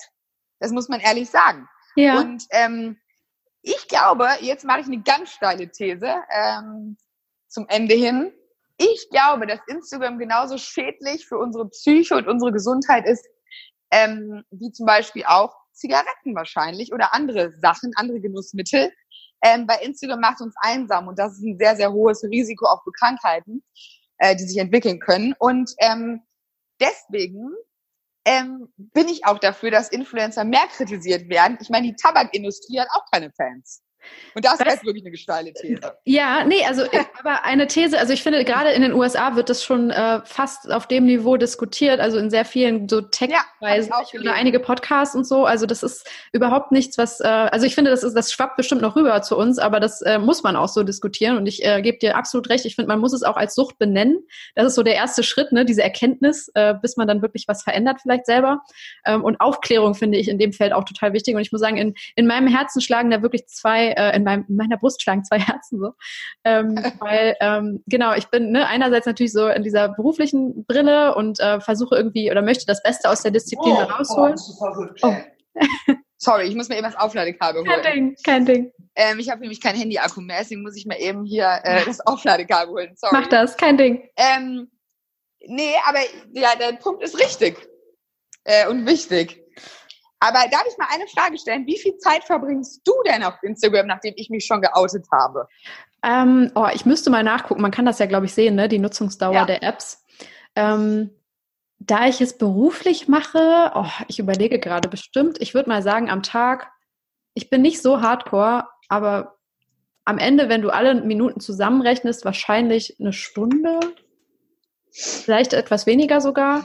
Also Aber du machst es ja auch beruflich. Ja, also ich muss auch sagen, ich bin irgendwie ein total passiver Konsument. Also ich poste auch nichts über mich selber, weil ich das irgendwie auch problematisch finde. Ähm, also ne, bei mir ist es genauso, ich möchte irgendwie nicht, dass mein Arbeits-, äh, mein, mein gesamter Alltag oder mein Leben irgendwie nachzuvollziehen ist und trackable ist. Ähm, man muss auch mal sagen, so all diese Daten, die da so rumschwirren, auch wenn die Story nach, einer, nach 24 Stunden theoretisch weg ist, nein, das ist sie natürlich nicht. Ne? Also mhm. es ist sobald du es einmal abgesendet hast, ist es da. Und äh, ich glaube, irgendein, ich weiß nicht, wer es gesagt hat, ob es irgendein CEO oder so von der Telekom oder Ah, wer war denn das? Ich bin mir nicht sicher. Jedenfalls ein, ein groß, eine große Macht in der Wirtschaft hat auch irgendwann mal gesagt, ich, es könnte sein, aber ich bin mir, ich bin ja. mir nicht sicher. Ich, okay. ähm, äh, der meinte aber irgendwann, er, er persönlich äh, möchte nicht, dass sein ganzes Leben irgendwie nachzuvollziehen ist, so dass, dass man irgendwie Routen quasi auch so ein bisschen dann am Ende nachvollziehen kann. Ah, wo ist der denn immer regelmäßig oder ne, wen trifft er denn um die und die Uhrzeit oder so? Äh, ist natürlich in dieser Position nochmal was Wichtigeres für uns kleine, äh, denkt man ja immer, interessiert sich da niemand. Aber ähm, ja, also mir ist es auch sehr suspekt. Deshalb so eine Stunde würde ich sagen, aber ich sehe das auch. Das so. war übrigens äh, eine Kritik, die ich auf meinen Artikel bekommen habe, die ich sogar sehr gerne annehme. Und zwar, dass mein eigener Feed äh, so ein bisschen ja. äh, aussieht. Wie, ich wollte ähm, dich auch fragen. Anderen. Ja, ich wollte dich auch fragen, ob du dich selbst Kritik, als. Die ich gerne annehme. Ja. Das ist meine Kritik, die ich sehr gerne annehme. Und seitdem ähm, habe ich auch meines Wissens nach ähm, außer aus dem Urlaub, aber das äh, hätte ich jetzt eh gemacht, aber ich habe seitdem meines Wissens nach auch äh, wesentlich, also andere Bilder und ich mache in meinen Stories jetzt auch mehr über Magazine und über Print und über Bücher und viel weniger über meinen Alltag. Ähm, weil das war eine Kritik, die ich angenommen habe, dass ähm, ich wahrscheinlich selber mitmache bei diesem ganzen Drama, außer dass mein äh, Account natürlich völlig ohne Werbung ist. Aber ansonsten liegt da wahrscheinlich gar nicht so viel Unterschied zu. Das stimmt. Ja, absolut. Also ich finde es das cool, dass du das ja. äh, auch so offen ansprichst und von dir selber ja. auch sagst, weil äh, genau, das ist ja. auch ein Punkt, der mir auch aufgefallen ist. Ähm, ja, absolut. Wo wir, glaube ich, alle, aber ne, wie wir schon gesagt haben, alle in, in einem Boot sitzen irgendwie, was das angeht. Ähm, ja. Würdest du dich selber als Influencerin sehen? Weil du hast oh ja Gott. auch schon 4500 Follower, glaube ich, ne? Also ja, schon eine große Zahl. Du zählst Fall. schon als Mikroinfluencer. Genau, aber ich würde mich auf gar keinen Fall als Influencerin sehen, weil, was ich schon gesagt habe, ich hasse das Wort Follower.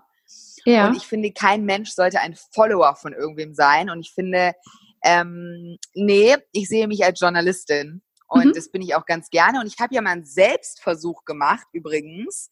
Äh, ich habe mal zwei Monate lang für Orange, gibt es auch einen Artikel dazu, ähm, so wirst du Influencer. Und dadurch kommen ja. übrigens auch äh, viele meiner Follower kamen übrigens in der Zeit. Mhm. Und da habe ich mal zwei Monate lang das wirklich gemacht. Also täglich bespielt, geliked bei anderen, dieser ganze Mist, ja. Also du sitzt ja dann da vorm Fernseher und ja. likest drei Stunden lang Bilder von anderen. Das funktioniert übrigens hervorragend. Und am Ende habe ich dann eine Tasche von einer gar nicht so schlechten Marke, haben mich mhm. dann angefragt und das war dann so, äh, das, wo wir dann das Experiment abgebrochen haben, als dann die erste Marke mit mir kooperiert hat. Gibt's auch einen Artikel zu. Ja. Und ähm, da muss ich sagen, es war so schrecklich. Also ich fand diese Zeit so Horror, wo ich dann am Ende auf diesem Stuhl stand mit der Tasche, um ein gutes Bild von der Tasche mit Düsseldorf zu machen. Da habe ich wirklich gedacht, mein Gott, bin ich froh, Journalistin zu sein. Und ich glaube halt, dass Bildung niemals out of style geht. Und ähm, deswegen, ich würde in meinem ganzen Leben auf gar keinen Fall Influencerin sein wollen. Ähm, ich glaube, da würde ich ähm, sogar lieber wieder Kellnern gehen, was ich mal zu meinen Schulzeiten gemacht habe, weil ich finde, ähm, dass wirklich, ich, also ich würde ja wirklich mal, ich meine, die eine hat es jetzt, die auf dem Shape-Magazin drauf ist, mir ist der Name jetzt eingefallen, ich habe es mir eben extra noch aufgeschrieben, die ja jetzt auf YouTube dieses große Video, Sophia Thiel, ja. Sophia Thiel, jetzt habe ich meine Notizen wieder gefunden. Und sie hat damit ja jetzt endlich mal aufgeräumt, also sie hat ja jetzt endlich mal in der im Video gesagt, wie schlimm es ihr jetzt eigentlich geht. Und das wäre was, was mich wirklich, die Interviewreihe würde ich gerne machen. Ich glaube zwar nicht, dass Influencer noch Lust haben, mir Interviews zu geben, aber ich würde wirklich gerne mal die Frage stellen, wenn ich eine ehrliche Antwort bekomme, wie es denen eigentlich allen seelisch so geht. Wirklich. Aber das würde mich wirklich interessieren. Nicht, dann verstehe ich nicht, warum du vorhin gesagt hast, das ist doch gar kein anstrengender Beruf, weil diesen Punkt, der ist dann irgendwie ein bisschen untergegangen, aber den fand ich persönlich noch wichtig. Ähm, mhm. Ich glaube auch, dass du den nicht mit äh, einer verantwortungsvollen Position in einem Krankenhaus, im Gesundheitssektor oder was auch immer vergleichen kannst. Ich meine, ne, das ist auch so der Klassiker wie bei Leuten, die in Agenturen arbeiten, wie ich zum ja. Beispiel, ne, diese Bullshit-Jobs, wo du aber trotzdem irgendwie nach Hause kommst und du bist einfach sau fertig. Und je nachdem, wie dein Umfeld ist, ähm, oder ja, ne, also keine Ahnung, das persönliche Umfeld bei der Arbeit oder auch der Druck, der da herrscht, das ist natürlich etwas, was äh, an den Nerven zerrt. Und was ich bei den Influencern eben sehe, ist eben genau das, was du gerade beschreibst. Also du kannst gerne ja. noch mal kurz ausführen, was du daran ähm, quasi so, so furchtbar fandst oder so. Aber ich habe ja. schon das Gefühl, es ist schon eine besondere Situation. Die sind meistens selbstständig, die ähm, machen, also es lastet quasi, also ne, so das Ganze, die mhm. Existenz, die, die Lebensgrundlage hängt komplett an diesen sozialen Kanälen oder der, der Community, die sie sich aufbauen. Sie ja. sind die ganze Zeit einem Feedback Feedback ausgesetzt bei allem, was sie tun.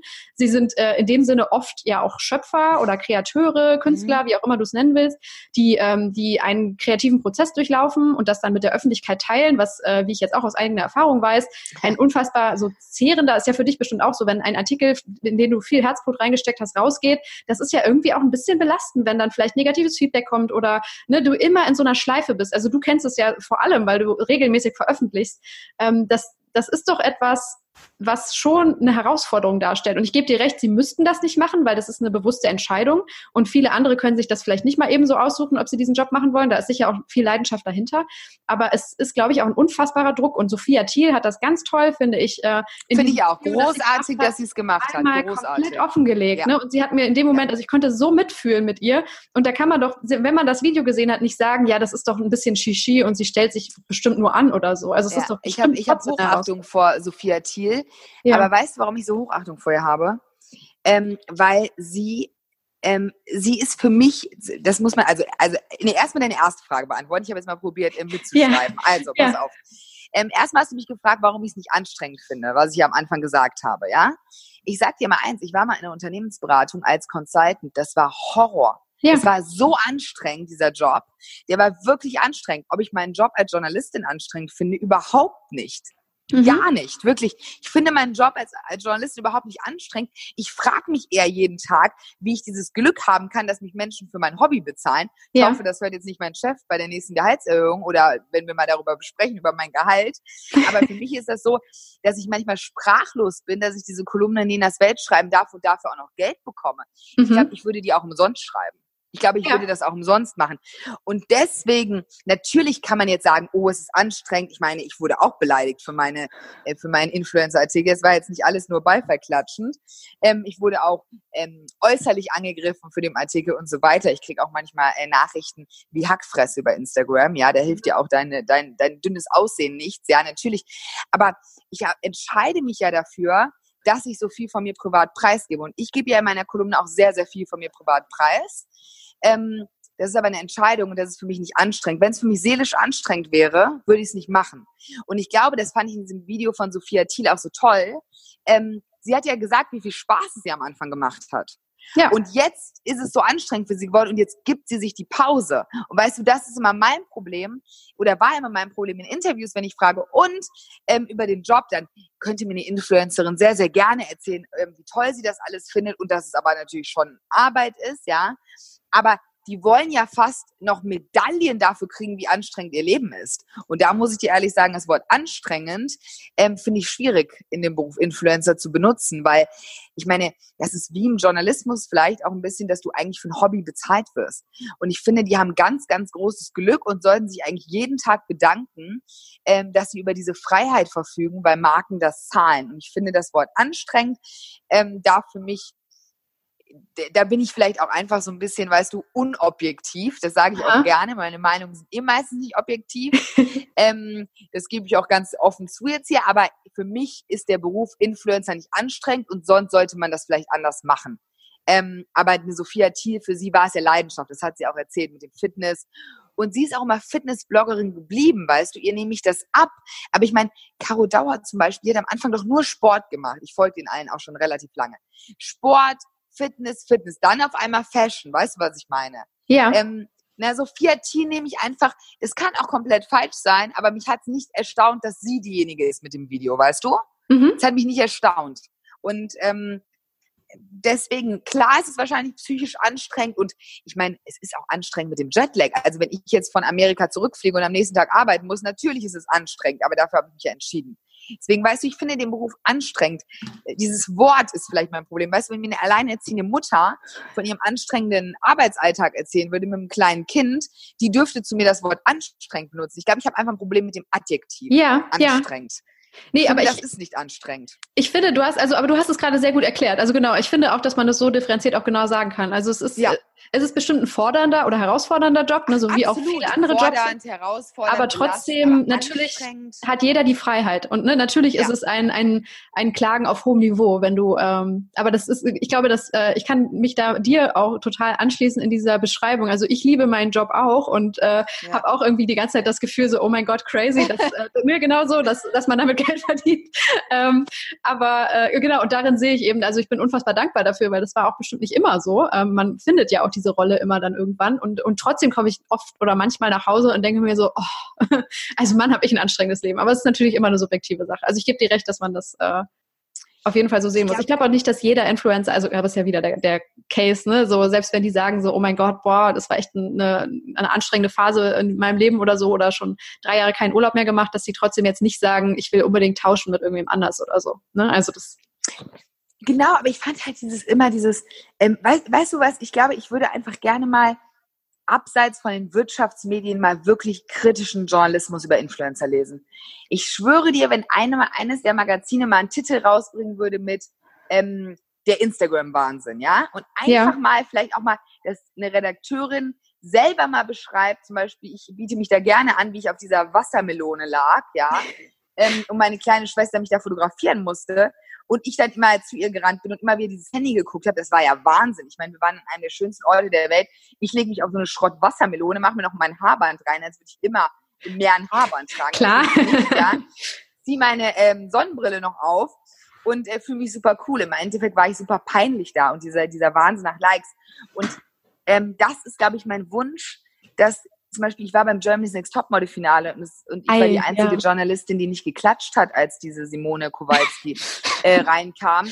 Und dann Aha. stehen da alle Journalistinnen und klatschen laut. Das verstehe ich nicht. Wir kommen nicht zum Ballfall klatschen. Mhm. Und ähm, deswegen war mein Artikel vielleicht auch eine Spur härter.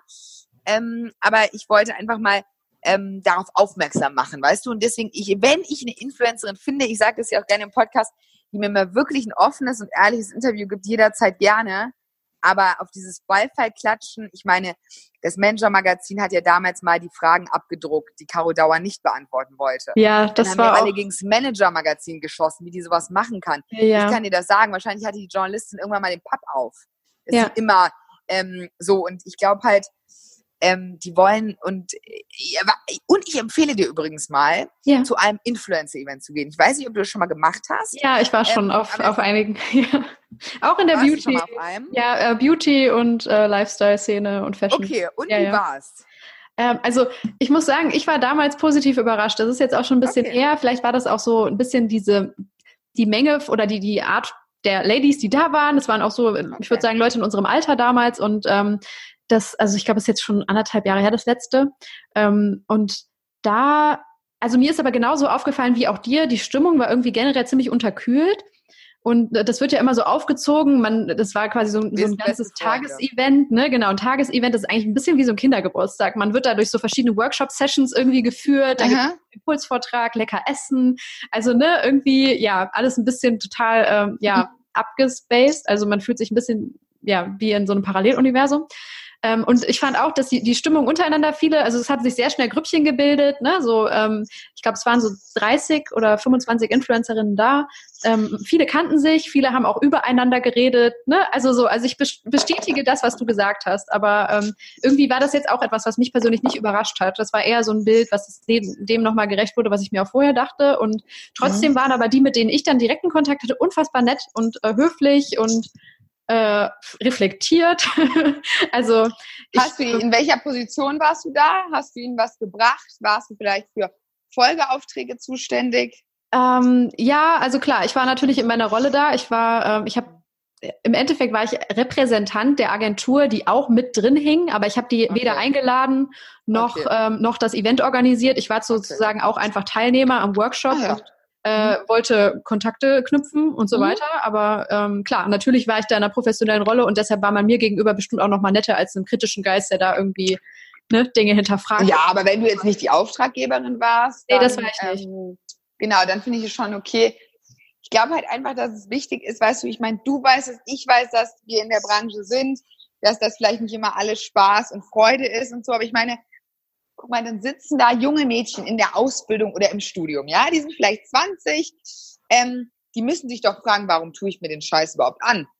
Ich meine, schnell mal ein paar Fotos von sich machen und ähm, das ist jetzt nicht so, ja. Ich weiß, es ist harte Arbeit, ist auf Instagram erfolgreich zu sein, aber so denken die dann wahrscheinlich. Und anstatt sich auf ihr Studium zu konzentrieren, was übrigens wichtig ist, weil Bildung, das kann ich nicht oft genug betonen, wird niemals out sein, ja. ja. Ähm, sitzen sie dann da in der Ausbildung. Ähm, ich glaube, ich kenne das auch so ein bisschen durch meine Schwester.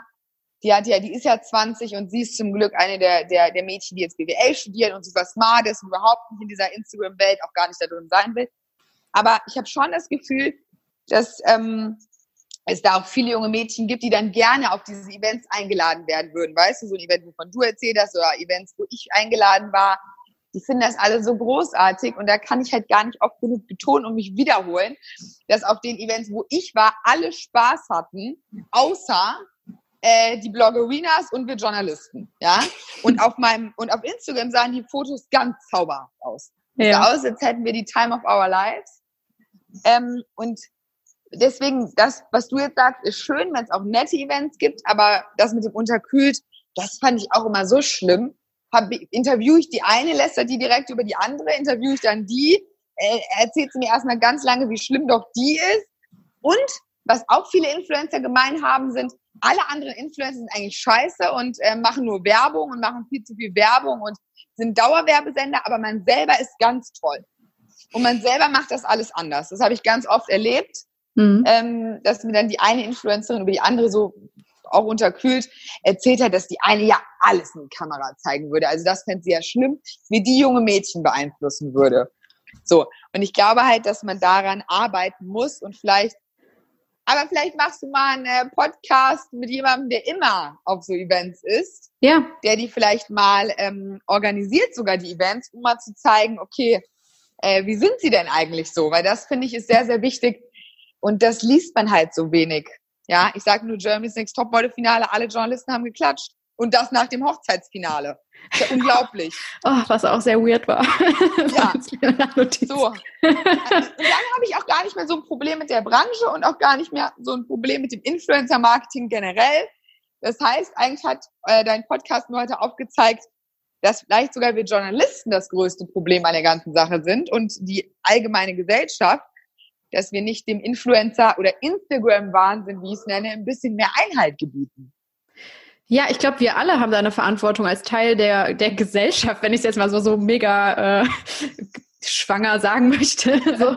Aber äh, nee, also ja. ich finde das, äh, was am, am allermeisten hilft bei dem Ganzen, finde ich, ist Aufklärung. Und irgendwie, indem wir jetzt darüber reden und das anderen Menschen zur Verfügung stellen, ähm, werden wir ja auch Gedanken anstoßen. Ne? Das ist ja so. Ja, dann, absolut. Das muss sich einfach weitertragen. Und äh, deshalb finde ich es auch voll cool. Also es ist jetzt schon so, man könnte so viele Themen noch besprechen.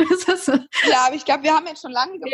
Ja, ne? glaube ich auch. Nicht, ja. Ich glaube, wir sind jetzt schon ein bisschen zu lange dran. Ich bin mal gespannt, ob überhaupt jemand äh, bis zum Ende dran geblieben ist. Vielleicht sollten wir irgendein Codewort am Ende sagen. ja, und wer das Wassermelone. Wassermelone, genau. Und wer das Codewort Wassermelone äh, kommentiert, der kriegt von mir einen handgeschriebenen Brief nach Hause. Ich glaube, es wow. werden nicht so viele sein. Das ist wundervoll. Genau. Ich äh, will noch einen abschließen. Ja, ja nee, auf, jeden Fall ist eine sehr schöne Idee. Das äh, habe ich auch in vielen Podcasts schon mitgekriegt. Das ist immer sehr beliebt. Ähm, genau. Ich glaube aber, dass auf jeden Fall viele noch dran geblieben sind, weil ich, ich fand es sehr launig und irgendwie auch super wichtige Dinge, die wir besprochen haben. Ähm, weil du mich eben gefragt hast, ja. ob ich glaube, mhm. dass das langfristig Bestand haben wird. Und das genau. ist eine Frage, die ich mir auch Ach, irgendwie immer wieder gestellt habe. Genau, da sind wir auch wieder ein anderes Thema gesprungen. Aber ich habe es notiert. Ähm, und ich bin am Ende, also ich habe mir auch in meinem ganzen Rechercheprozess auch für das Buch immer wieder diese Frage gestellt und irgendwann mhm. habe ich das quasi, ich habe immer versucht, also äh, mich tiefer reinzugraben und so diese, diese Zwiebel zu entfalten und ich war am Ende irgendwie bei der Erkenntnis, es ist ja eigentlich nichts anderes passiert, als dass äh, durch das Internet und äh, ne, Dinge wie unser Smartphone, Apps wie Instagram und Facebook, ähm, man sagt es immer so, so schön, Leute ja zusammengewachsen sind, keine Ahnung, aber es war auf jeden Fall irgendwann möglich, ähm, über das Internet mit Leuten Beziehungen aufzunehmen, die man sonst nie getroffen hätte. Ne? Man wäre in seiner mhm. Bubble geblieben, man hätte seine Freunde im Studium, in der Schule und so weiter gehabt, im, im, im Job und das wäre das soziale Umfeld gewesen. Und jetzt auf mhm. einmal durch diese Möglichkeit, ähm, ja, dir ein soziales Netz aufzubauen, unabhängig von deiner, deinem lokalen Ort und unabhängig jetzt von einer Brief, Brieffreundschaft, die viel weniger unmittelbar ist oder so, ist das halt möglich, dass du eben diese, diese Interessengruppen und sag mal, digitalen Social Bubbles dir aufbauen kannst. Und es wird immer Leute geben, und ich fand das so toll, wie du das eben oder ganz am Anfang eingeleitet hast.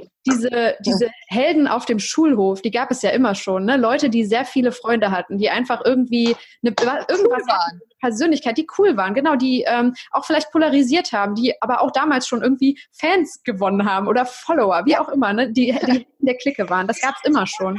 Und ich hatte für mich dann am Ende ist meine These im Moment, das wird nicht weggehen, solange es das Internet gibt und solange es diese sozialen äh, Mechanismen gibt in der Gesellschaft oder in unserer Menschlichkeit, dass wir immer auf der Suche sind nach Leuten, die so sind wie wir und mit denen wir uns zu Themen austauschen können, ähm, die uns interessieren. Also, ne, so das, also das war so am Ende, ich glaube auch, dass es bestimmt, man nennt es immer, die Bubble wird platzen, das glaube ich auch. Also es wird irgendwann sicher nicht mehr so viel Geld im ganzen System stecken. Es werden viele Influencer, die irgendwie nicht performen, wenn man es mal so hart ausdrücken will, oder irgendwie einfach keinen guten Job machen, die werden verschwinden. Es wird nicht mehr so viele Marken geben, vielleicht, die äh, da rein investieren, wenn das irgendwann auch mal wirtschaftlich nicht mehr so rosig aussieht wie im Moment. Aber ich glaube, dass dieses Prinzip, dass es Meinungs oder ich will es noch nicht mal Meinungsmacher nennen, aber dass es Leute gibt, die einfach mit dem, was sie tun und was sie teilen im Internet, äh, die damit Fans generieren und eine Aufmerksamkeit, ich glaube, das wird es so lange geben, wie es das Internet und quasi auch Dienstleistungen oder Apps gibt, die das äh, befeuern. Also das ist so mein Punkt dazu. Mhm. Aber also äh, teile ich leider, auch wenn ich hoffe, ja. dass es äh, auf gar keinen Fall so weitergeht. Ja. Ähm, Ich glaube, es lässt sich nicht mehr aufhalten, aber ich hoffe, auch wenn du eine andere Meinung zu hast, dass es irgendwann mal mehr Statistiken gibt und dass mir nicht mehr nur in Hinterzimmern beim Interview gesagt wird, dass sie eigentlich gar nicht wissen, was ihnen das Influencer-Marketing bringt, machen es aber trotzdem, dass vielleicht auch mal mehr Firmen öffentlich sagen, wenn meine Kooperation gar nicht geklappt hat. Das finde ich auch spannend. Also, dass man öfter über so eine Fehlerkultur spricht, auf jeden Fall. Und es gibt natürlich auch, also im Moment werden natürlich die Sieger-Cases geteilt und es gibt Statistiken, das kann ich auf jeden Fall bestätigen. Absolut, es gab ne? ja auch Studien dazu. Ist, ja, also auch kleinere Cases, ne, wo es im, im Kleinen ja. funktioniert hat. Aber äh, ja, Captain auf jeden Fall. Fun. Ja, natürlich. Ein Unternehmen, das nur damit groß wurde, fast. Ne? Also ja, mit erfolgreichem Influencer. Aber aber die habe ich lustigerweise ähm, vor einer Woche, wo ich beim Pioneer of Lifestyle Event in Frankfurt moderiert habe, waren die auch auf der Bühne. Ja. Und die haben gesagt, dass das heute nicht mehr möglich ist. Also dass die genau. sagen, und das haben die gesagt, weil Influencer-Marketing zu teuer ist. Ja? Richtig, ja. Und dementsprechend, da kommen wir zu meiner These, die ich eigentlich vom Anfang hätte sagen sollen, ich bin heute irgendwie Hölzchen auf Stöckchen, ich glaube, du wirst ein bisschen schneiden müssen. Ähm, ähm, da ist mir dann einfach aufgefallen, äh, das muss bei mir im Interview übrigens immer, eh äh, der wird immer viel geschnitten, aber mir ist da aufgefallen, ähm, bei diesem Captain in Zahlen und auch bei anderen, dass die ja sagen, weswegen ich übrigens der Meinung bin, Influencer Marketing ist nicht profitabel in vielen Fällen, weil wenn es jetzt zu teuer ist, holen sie auch nicht das Geld rein über die Influencer, was sie jetzt mehr zahlen, sonst würden sie es ja immer noch feiern. Aber bei diesem Pioneer of Lifestyle Event in Frankfurt, sehr zu empfehlen übrigens, haben wirklich ausnahmslos fast alle gesagt, dass Influencer Marketing tot ist, weil es zu teuer ist und ähm, nicht mehr profitabel ist.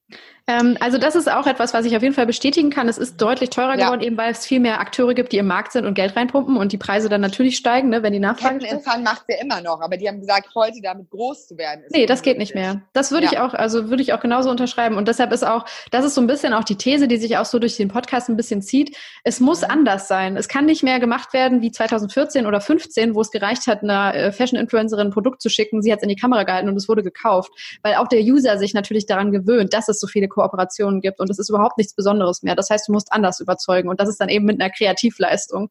Aber das ist natürlich deutlich weniger greifbar und ähm, schwerer zu erklären, warum dann eine Kampagne noch funktioniert. Ne? Also das ist, ja. muss auf jeden Fall intelligenter sein und damit wird es auch immer teurer, weil es halt, ne, es, wenn es smarter sein muss als äh, ich schicke dir ein Produkt, dann ist deutlich, also mehr Aufwand dahinter, mehr Ressourcen, die reingesteckt werden müssen, höhere Preise. Deshalb glaube ich auch, es wird ähm, langfristig punktueller eingesetzt werden müssen. Aber trotzdem im Endeffekt auch wie eine Autophone-Kampagne, die du auch nicht dauerhaft fährst, äh, macht es an vielen Stellen dann einfach im Rahmen einer Kampagne Sinn. Ne? Aber, ja, also wir werden es mal abwarten. Ja, ich hoffe ja, ähm, dass Influencer-Marketing weniger Geld rein investiert wird, weil dann werden irgendwann auch äh, die Influencer weniger Geld bekommen und dadurch wird das vielleicht ein bisschen dieser Instagram-Wahnsinn eingedämmt werden. Ja. Aber ich sehe derzeit noch kein Ende in Sicht, auch nicht. okay. Das ist leider so. Wahrscheinlich kommen dann irgendwann die Blumenhändler und Düngermittel, die, äh, das ist ja meistens so. Erstens ist die Luxusbranche. Ja. Das ist übrigens auch bei ganz vielen Magazinen so. Total. da, wo früher Bulgari und Cartier geschaltet hat, jetzt ähm, das Abführmittel und das Düngermittel drin ist. ähm, deswegen wahrscheinlich werden wir auf Instagram auch noch das erleben, Aha. dass es irgendwann nicht mehr die sexy Marken sind, sondern, äh, weiß ich nicht, Heilkräuter und Düngermittel von Influencern beworben. Ach, bestimmt sicher, gibt es das schon. Wird. Ich wette, wir wissen es noch nicht. Ich wette, es ist schon passiert. Gut. Ja, cool. Hör mal, ich danke dir sehr. Es war ein wunderbares Gespräch und äh, ja, ich finde es toll, dass du das gemacht hast und äh, dich quasi ja. ja. dem geöffnet hast und äh, wir das so schön diskutieren konnten. Hat mir sehr viel Spaß gemacht und auch meinen Horizont auf jeden Fall erweitert. Total. Ja, äh, sehr, sehr gerne. Es hat mir auch äh, große Freude gemacht. Vor allem werde ich mir dein Feedback mit dem undifferenziert nochmal äh, zu Herzen nehmen für meine nächsten Kolumnen.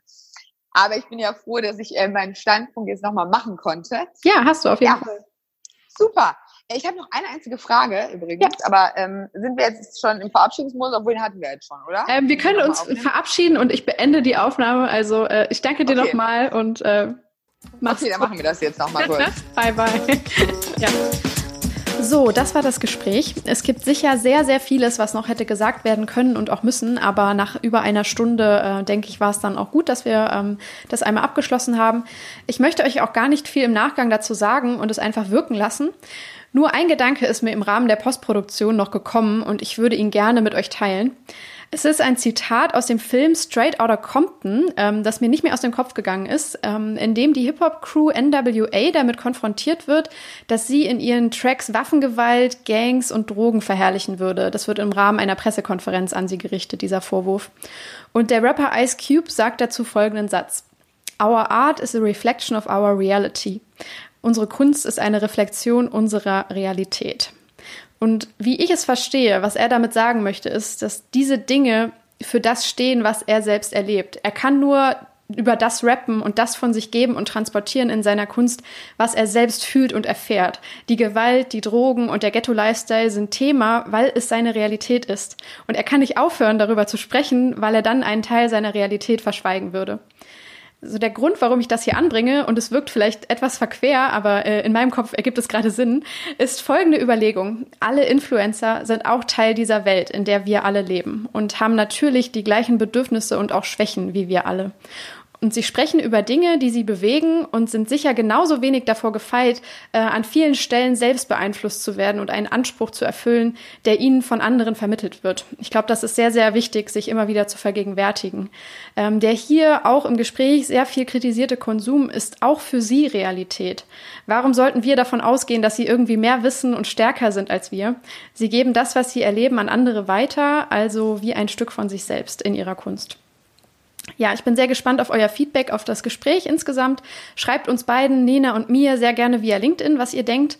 Ähm, wenn das die erste Folge ist, die ihr hört im Rahmen dieses Podcasts, lade ich euch herzlich ein, auch die anderen Episoden anzuhören. Insbesondere Folge 3 mit Instagram-Influencerin Julia Breuer. Es tut immer gut, aus vielen Perspektiven auf ein Thema zu schauen und genau das ist das, was wir hier tun. Ich danke euch sehr für eure Zeit und euer Ohr und wir hören uns beim nächsten Mal wieder. Bye bye.